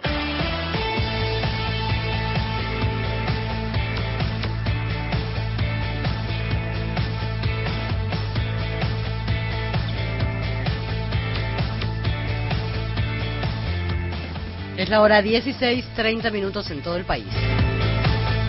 Goyaski destacó la figura de Eduardo Guado de Pedro. El diputado del Frente de Todos afirmó que el ministro del Interior crece de manera consistente. El secretario general de la CTA de los argentinos aseguró que una fórmula integrada por Guado de Pedro y el ministro de Economía, Sergio Massa, sería una alternativa. Creo que sería una alternativa. Lamentablemente nosotros teníamos en nuestra nuestro horizonte la posibilidad de que Cristina Kirchner accediera a ser candidata, creo que esto ya empieza a estar descartado y para nosotros Guado de Pedro, de Pedro un compañero que expresa de manera consistente la mejor mirada dentro del peronismo. Salud. Las autoridades sanitarias pediátricas advierten sobre el crecimiento de los casos de bronquiolitis. El informe de Diana Costanzo. Están en aumento las consultas e internaciones por infecciones respiratorias en el Hospital de Pediatría Garrahan, principalmente por bronquiolitis. Ante esta situación, la directora médica ejecutiva del Centro de Salud, Patricia García Arrigoni, recomendó estar atentos ante síntomas como dificultad para respirar y agitación, principalmente en los bebés, y agregó. Nosotros tenemos un grado elevado de internaciones, nosotros necesitamos ampliar nuestra capacidad operativa para dar respuesta y para que ningún niño de los que llegan a nuestro hospital quede sin oxígeno en caso de que sea necesario. O sea, las internaciones han aumentado. En este momento podemos decir que de todos nuestros pacientes el 41% son menores de un año. Y de esos pacientes el 50% está internado por bronquiolitis. Informó para Radio Nacional Diana Costanzo. El Banco Central acumula 15 ruedas consecutivas con saldo positivo. La entidad cerró la jornada con un saldo positivo de 12 millones de dólares en una jornada en la que el dólar soja aportó casi 52 millones de la divisa. Es por la cuarta edición del programa de incremento exportador que contempla un tipo de 300 pesos por dólar para el complejo sojero y economías regionales. En lo que va de mayo, la autoridad monetaria acumula compras por unos 319 millones de dólares. Datos del tiempo. En Rosario la temperatura es de 14 grados y medio, humedad 66%, el cielo está mayormente nublado. Y en la ciudad de Buenos Aires temperatura 14 grados 4 décimas, humedad 59%, cielo parcialmente nublado. Informó la radio pública en todo el país. Más info en radionacional.com.ar Tu verdad, tu identidad está en el diario Radio Nacional. Somos gente de a pie. Vos y nosotros. Mario Weinfeld en Nacional.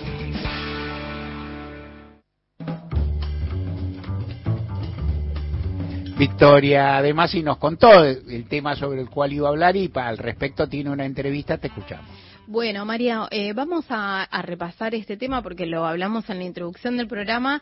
Eh, vamos a hablar de Sausal Bonito, que es una pequeña localidad ubicada en la provincia de Neuquén. Está sobre Vaca Muerta. Sobre Vaca Muerta se ha hablado en los últimos meses un, un montón, hoy vamos a hablar un poquito más, pero en relación a lo que están viviendo los vecinos de este pequeño paraje, que son unos 500 en total. Eh, Sausal Bonito es una localidad de, decíamos, apenas 500 habitantes, es una zona de chacras que está sobre Vaca Muerta. Boca, eh, Vaca Muerta es eh, una roca madre que fue ranqueada eh, internacionalmente como un lugar donde hay gas y petróleo en cantidad y sobre todo de muchísima calidad. Bueno, pero ahí vive gente. Entonces está Nielo, que es como la ciudad madre, y también está Sausal Bonito, que es uno de los parajes que están sobre la roca. Y debajo de las casas de estos vecinos está este recurso que está siendo muy demandado. Eh, el tema es que desde 2015 Sausal Bonito tiembla. Y cuando decimos que tiembla es que las casas de los vecinos se vienen abajo y que sobre todo viven con miedo. Eh, ¿Por qué tiembla Sausal Bonito? Bueno, esto está en discusión, pero una primera explicación podría ser que tiembla por el fracking.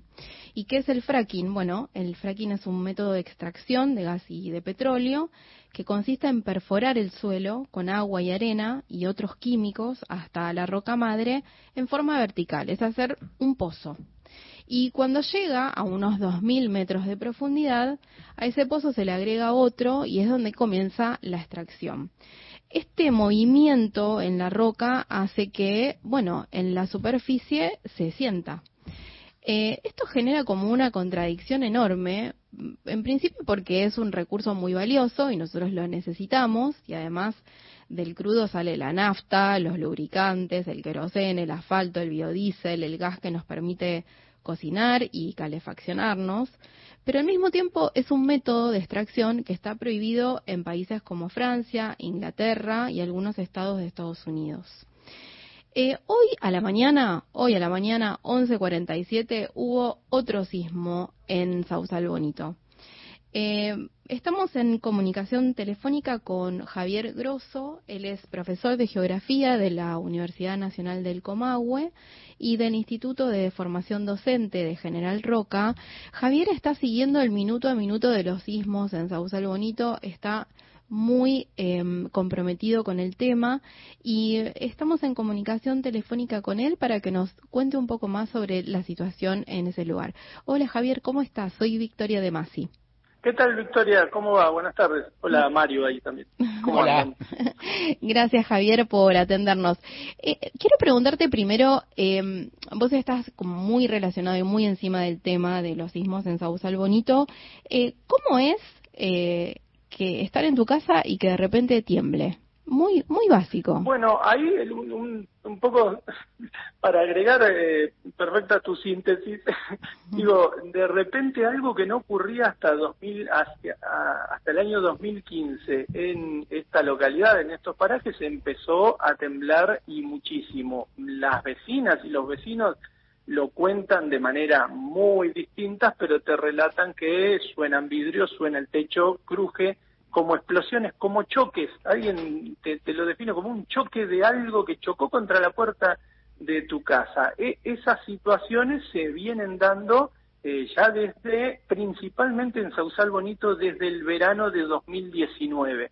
Una situación sin precedentes, inédita para el pueblo y que empezó a tener consecuencias un poco la- las que mencionabas, las casas se les empezaron a quebrar, ya han tenido que tirar cinco casas abajo y luego construirlas, y bueno, desde que nosotros nos pusimos a investigar sobre el tema, eh, visibilizando esta cuestión, eh, no, no inventamos metodologías de investigación, pero sí vincularlo con el fracking. ¿Qué encontramos? Que desde ese momento hasta ahora van 417 sismos en Vaca Muerta, sismos muy superficiales y que cada vez que hay un sismo hay un pozo fracturando a pocos kilómetros de ahí o ha dejado de hacerlo. Es decir, que están haciendo fracking muy cerquita al lugar de donde está ocurriendo el sismo. Bien, a ver, vamos a ordenarnos. Hablaste de dos años, 2015 y 2019. En 2011 hacen este anuncio internacional de que hay un recurso de gas y petróleo en Vaca Muerta. En 2012 Empiezan a, a fracturar, empieza a fracturar Chevron en Loma Campana, pero ¿qué pasa a partir de 2018? Eso. Pasan a masivo las producciones que antes eran exploratorias. Y no solo eso, la curva de aprendizaje de las empresas antes hacen que si hasta el año 2015 a un pozo le estaban fracturando 15 etapas o 10 o 20, empiezan a hacerle 60 etapas de fractura. Para que te des una idea, Victoria, ¿por qué decimos que es la relación entre el, el si- los sismos y el fracking?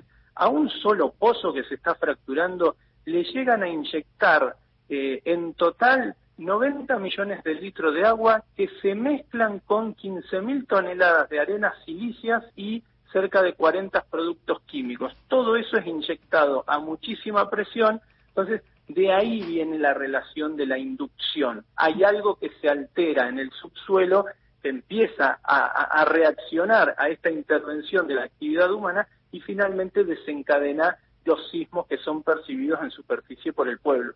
Ustedes hace muchos años que vienen eh, denunciando esta situación en la cuenca neuquina, sin embargo, el sistema de extracción no se ha modificado y tampoco nadie ha impedido que se siga extrayendo el recurso, al menos de esta manera. ¿Por qué?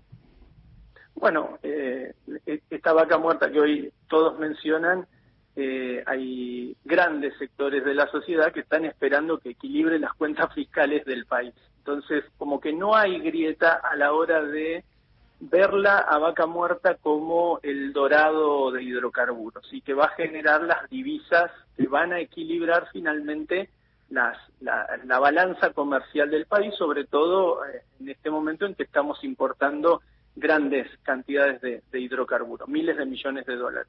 Entonces, un poco esa es la explicación. Los efectos ambientales, que acá solo estamos hablando de los sismos, pero la generación de residuos sólidos en los basureros petroleros, la inyección de todo el agua que regresa del fracking es un agua totalmente contaminada que no puede ser eh, reincorporada al ciclo hidrológico y que su único destino posible es volver a inyectarla en pozos sumideros, es decir, seguir escondiendo debajo de la, de la alfombra la, esa suciedad y la contaminación del aire. Digamos, los efectos ambientales son muchos, no se detienen. Antes, incluso parte de la legislación decía que los basureros petroleros iban a ser planta de recuperación de esas tierras. Hoy está totalmente saturado el sistema de tratamiento y se han vuelto gigantescas acumulaciones de residuos. ¿De dónde sacan el agua las empresas para inyectar en los pozos? El, el, el, agua se saca del río Neuquén. ¿Y cuánto pagan las empresas por, por cada, bueno, son millones de litros, ¿no? Pero sí, no sé si hay un precio establecido. Sí, sí, sí, pero ¿estás segura que querés escucharlo? Sí, estoy segura. eh, pagan 20 pesos eh, de canon por un metro cúbico de agua. Es decir, ¿Y? por sacar agua del río Neuquén, purísima agua del río Neuquén, pagan 20 pesos los mil litros de agua. ¿Cuántos eh, litros se necesitan más o menos para perforar un pozo?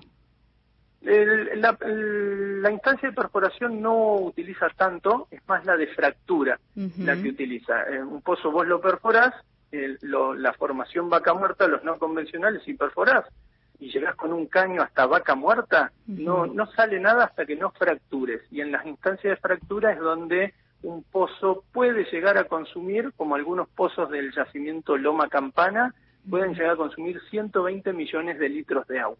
Javier, lo voy a repetir para que quede claro, son 20 pesos los mil litros de agua que extraen directamente del río Neuquén. Del río Neuquén, sí, sí, sí, un agua purísima, porque mm. baja de la cordillera y es un agua que en ese en ese sector. No es tanto quizá pensarlo en, en, en, en volúmenes o la relación con el dinero, sino ahí lo más importante es pensar que de esos 90 millones de litros de agua, hay una parte que va a quedar en el subsuelo en la formación, pero lo que regrese no puede ser reincorporado al ciclo hidrológico del agua. El, el material, de contaminación, el sistema de fracking genera un material de descarte que no puede ser devuelto, digamos, al ambiente que, que donde viven las personas. Eso es básicamente el agua tiene que ser reinyectada, ni siquiera sirve para regar mm. eh, caminos, eh, pero los, las acumulaciones de tierra empetrolada, esa crece y en Añelo los basureros petroleros están muy cerquita del ejido urbano y vos los respirás apenas llegas al pueblo, eh, estás respirando los residuos eh, petroleros. Eh, sobre Añelo, que es la ciudad, digamos, que está sobre la roca y que tiene mucha actividad en relación a hotelería, bueno, lugares donde los trabajadores eh, duermen, eh, están las escuelas, hay un casino, un sistema de transporte. Había una idea, vos me dirás si eso se desarrolló o no, que es que mientras llegaran las empresas a explorar la zona, ese pueblo iba a crecer exponencialmente en términos de oportunidades de trabajo, oportunidades de alquiler, oportunidades para educarse, una escuela de oficios. ¿En qué quedó eso? Bueno, el, el pueblo ha crecido, pero no como se planteaba en, en un momento que iba a ser la, la Dubai argentina. Ha crecido y al no tener una planificación eso está totalmente excedido. Eh, sin ir más lejos, hasta hace un año, un año y medio, eh, el único pediatra que había en el pueblo lo ponía la Fundación Chevron. Eh, es decir, tanto planificación urbana de crecimiento habitacional como en materia de salud y educación son lugares sumamente deficitarios, que esa promesa eh, de crecimiento sin límites no vino de la mano de lo que realmente pasó, se vio totalmente desbordado y finalmente Añelo es una ciudad que tiene gran crecimiento, pero que tenés partes de la ciudad que no tienen ni, ni gas natural, que consumen gas de garrafa, digamos, y que tienen eh, grandes déficits de agua. Hay una parte, la parte alta de Añelo, de la meseta, que hasta hace muy poquito tiempo lo tenían, tenían que llevar el agua en camiones a unos tanques que luego distribuían por la red, pero ni siquiera tenía ese, ese sistema de logística de distribución de agua. Sausal que mencionábamos antes, que la sismicidad les, les ha cambiado la cotidianeidad, hasta hace tan solo un año y medio un camión repartía agua por las casas y tampoco tienen gas natural. Es decir, la promesa de vaca muerta tanto para Sausal Bonito como para Añelo, que están en el corazón de, Vaca Muerta, no, no, no, ha llegado, no se ha territorializado. Vuelvo a Sausal Bonito y te pregunto, eh, ¿de qué manera cambió la vida cotidiana de los vecinos que viven hace mucho, mucho tiempo en ese paraje? Bueno, eh, los vecinos de alguna manera son muy conscientes de que los sismos llegaron cuando empezaron a explotar del otro lado del río Fortín de Piedra, Tecpetrol. Eh, ellos son sumamente conscientes que la relación existe. En algunos momentos, cuando más como ahora, van entre el lunes pasado y este, ya van cuatro sismos. Los vecinos se ponen en alerta, ya empiezan a acostumbrarse a esta situación, pero nuevamente se embroncan cuando, como el martes pasado, un fuerte sismo les hace temblar o les hace caer un poco de mampostería en la casa, o tiemblan los vidrios, o, eh, se genera un susto en años anteriores, donde han habido sismos de mayor magnitud o mayor número, eh, lo que planteaban es, las personas mayores se asustan, pero niñas y niños también se asustan, porque no entienden, porque no saben a qué hora va a temblar, porque no saben qué puede estar pasando. Una cosa es que vos tengas un acompañamiento estatal donde te están explicando que va a suceder tal o cual cosa y que alguien finalmente se va a hacer cargo de eso y señalar responsabilidades, y otra cosa es que nuevamente te tiemble la casa y vuelvas a foja cero y tengas que salir a preguntar qué pasó nuevamente. Las vecinas y los vecinos ya son conscientes de lo que está pasando. Javier, la última. Presentaron un amparo que está en la Corte Suprema de Justicia. ¿Qué esperan con ese pedido? Bueno, ahí la, idea, eso lo presentó la organización FARM junto a vecinas y vecinos de Sausal Bonito, y la idea es que el Estado empiece a intervenir en alguna regulación que preste atención a lo que ya la academia eh, y la parte técnica ha dicho de, en, relación a los sismos ahí, que han surgido, que tienen una explicación, que ya la regulación está certificada, y pensar en formas de regulación que quizá impliquen, como en otros países, una pequeña corrección, algo que mencionaste. En Estados Unidos se regula la actividad, pero no está prohibido el fracking en, ninguno de sus estados, pero que haya una regulación, por ejemplo, de un semáforo sísmico, como ocurre en Canadá o en Estados Unidos, que frente a ciertos eventos sísmicos las empresas lo tienen que informar y si los sismos son de magnitud mayor a 2,5 tienen que espaciar sus operaciones de fractura o detenerlos si el sismo es mayor a 4. Y en el caso de Canadá, y este sí es un dato que se debería tomar en debida nota en vaca muerta, hay sectores en los que se prohíbe fracturar a menos de 5 kilómetros de embalses, de represas, por el riesgo que eso podría implicar a la infraestructura. Eso acá no ocurre y Vaca Muerta está muy cercano, todos estos sismos están muy cercanos a todo el complejo Cerros Colorados, que es un complejo que desarrolló Hidronor en el año 1973. Es decir, es muy vieja esa infraestructura. Bien. Bueno, hablábamos entonces con Javier Grosso, es profesor de geografía de la Universidad Nacional del Comahue. Esta es la situación en Sausal Bonito y Anielo sobre Vaca Muerta. Javier, muchas gracias por hablar con gente de a pie. No, a ustedes, que estén muy bien. Victoria, además. Los temas centrales del día están en Gente de a pie. Mario Weinfeld en la radio pública. Encontrá los podcasts de la radio en nuestra web, radionacional.com.ar. Estás a un clic de escucharlos. Nacional, la radio pública. Con el nuevo plan de pago de deuda previsional, esas miles y miles de argentinas y argentinos que trabajaron toda su vida podrán jubilarse. Plan de pago de deuda previsional. Tu esfuerzo cuenta. ANSES, en cada etapa de tu vida. Argentina Presidencia. Para prevenir intoxicaciones por monóxido de carbono, coloca en tu casa rejillas de ventilación, hacer revisar los artefactos por un gasista matriculado una vez al año y chequea que la llama de gas sea azul. Ante cualquier síntoma como debilidad, sueño, náuseas, vómitos, dolor de pecho y aceleración del pulso, llama inmediatamente al sistema de salud de tu localidad. Para más información, entra en enargas.com.ar. Argentina Presidencia. 144, la línea gratuita de contención, información y asesoramiento para mujeres en situación de violencia en sus diferentes formas. 144, en todo el país, los 365 días del año. Llegar significa alcanzar. Es poder proyectar un futuro, cumplir un sueño. Logramos un nuevo objetivo, entregar la vivienda a 100.000. Y seguimos construyendo. Más información en argentina.gov.ar barra Hábitat. Ministerio de Desarrollo Territorial y Hábitat. Argentina Presidencia. Vacuna antigripal anual 2023.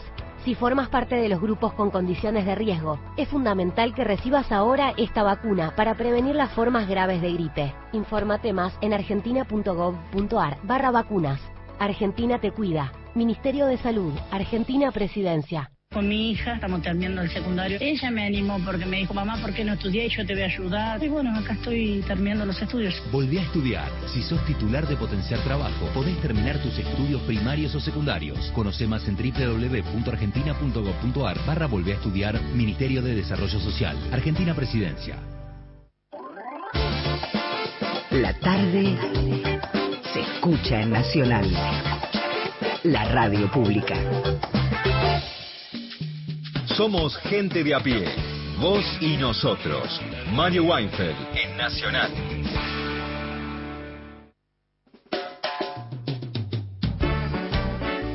Para complementar lo que decía Mario sobre la financiación de alemanes y franceses a España en su desarrollo luego de los 90, quiero recordarles que a partir justamente de 1990, con las privatizaciones de los teléfonos en Argentina, aerolíneas, IPF, Argentina fue un gigantesco financiador de España. No sé si los alemanes, además de sus vacaciones, de su turismo en las playas españolas, habrán hecho algo más, pero sí sé. Mensaje de Mónica, buenas tardes, excelente, qué buen informe, nos dice en nuestro WhatsApp. Bueno, por supuesto, dos famosos partidos contra Nigeria, los dos en Estados Unidos. Atlanta, eh, Juegos Olímpicos del 96, 2-3 eh, fue el resultado y Nigeria salió campeón olímpico. Dos años antes ganamos 2 a 1, eh, todo a favor argentino. El partido fue, por supuesto, el partido que Diego supuestamente tomó efedrina. Un mensaje que es una pregunta de Jaime que nos escribe desde San Carlos, Chile. ¿Cuán cerca queda Sausal Bonito de Vaca Muerta? Pregunta. Bueno, Vaca Muerta es, la- es una roca y Sausal Bonito está sobre la roca, pero puedo dar esta referencia que es que Sausal Bonito está a 100 kilómetros de la ciudad de Neuquén y a solo media hora de Anielo, que es la ciudad donde se mueve todo Vaca Muerta, donde para la gente que va a laburar, donde se atiende la salita, la escuela y demás. Buenas tardes, habla Luis Acuña de Neuquén Capital. Bueno, escuchando el, el reportaje al profesor de geografía respecto a Vaca Muerta, me eh, recordé en estos días que se, se festejó el tema de Néstor Kirchner que una de las cosas que él decía, seamos un país serio. Lejos estamos de ese deseo de Néstor Kirchner respecto a Vaca Muerta. Sí, interes todo, todo el tema, todo, todas las, las facetas del tema crecimiento, desarrollo, inversión, en general, explotación, explotación de hidrocarburos, explotación minera versus seguridad urbana versus seguridad versus medio ambiente versus condiciones básicas. Es un tema que recorre el mundo, es súper complejo y en la Argentina ha tenido distintas, por cierto, ha tenido distintas manifestaciones. A veces uno piensa, pero inclusive así no es fácil de resolver, en lo que se llama licencia social. O sea, el hecho se permite o no una explotación si las personas que son más concernidas, las, las poblaciones más afectadas, lo otorgan. Lo que pasa que eso es muy difícil luego de traducir en términos democráticos. Porque vos decís, por ejemplo, con ciertas formas de minería se puede pensar, ahora, ¿cuál es el sujeto democrático para votar eso? Que ha habido en la Argentina consultas y referendos y en general van en contra de la explotación en general. Pero ¿cuál es el sujeto? ¿Es la provincia, por ejemplo, que es la que recibe las regalías, hace los negocios?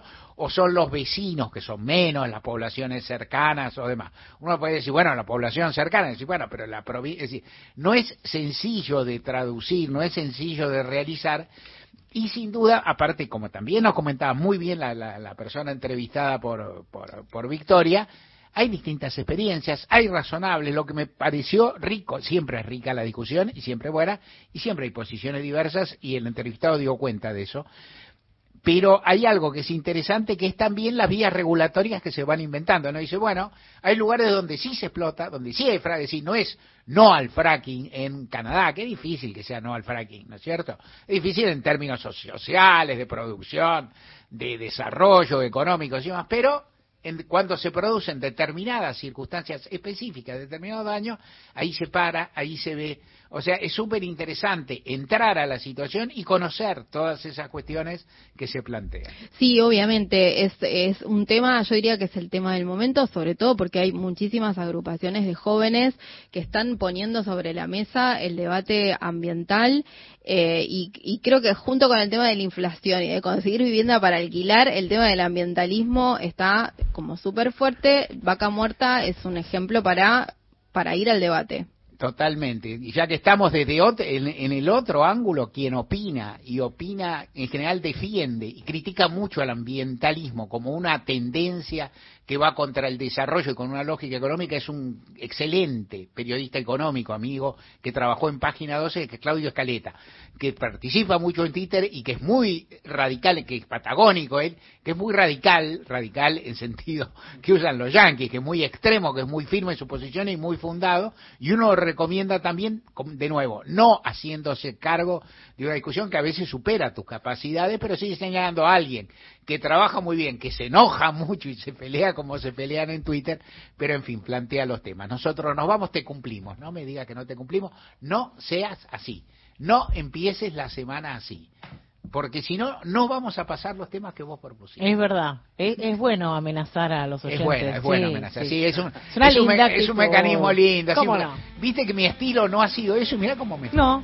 Y sorprende, sorprende que cambies el estilo. ¿No vamos con los piojos? Sí. Y vine hasta aquí.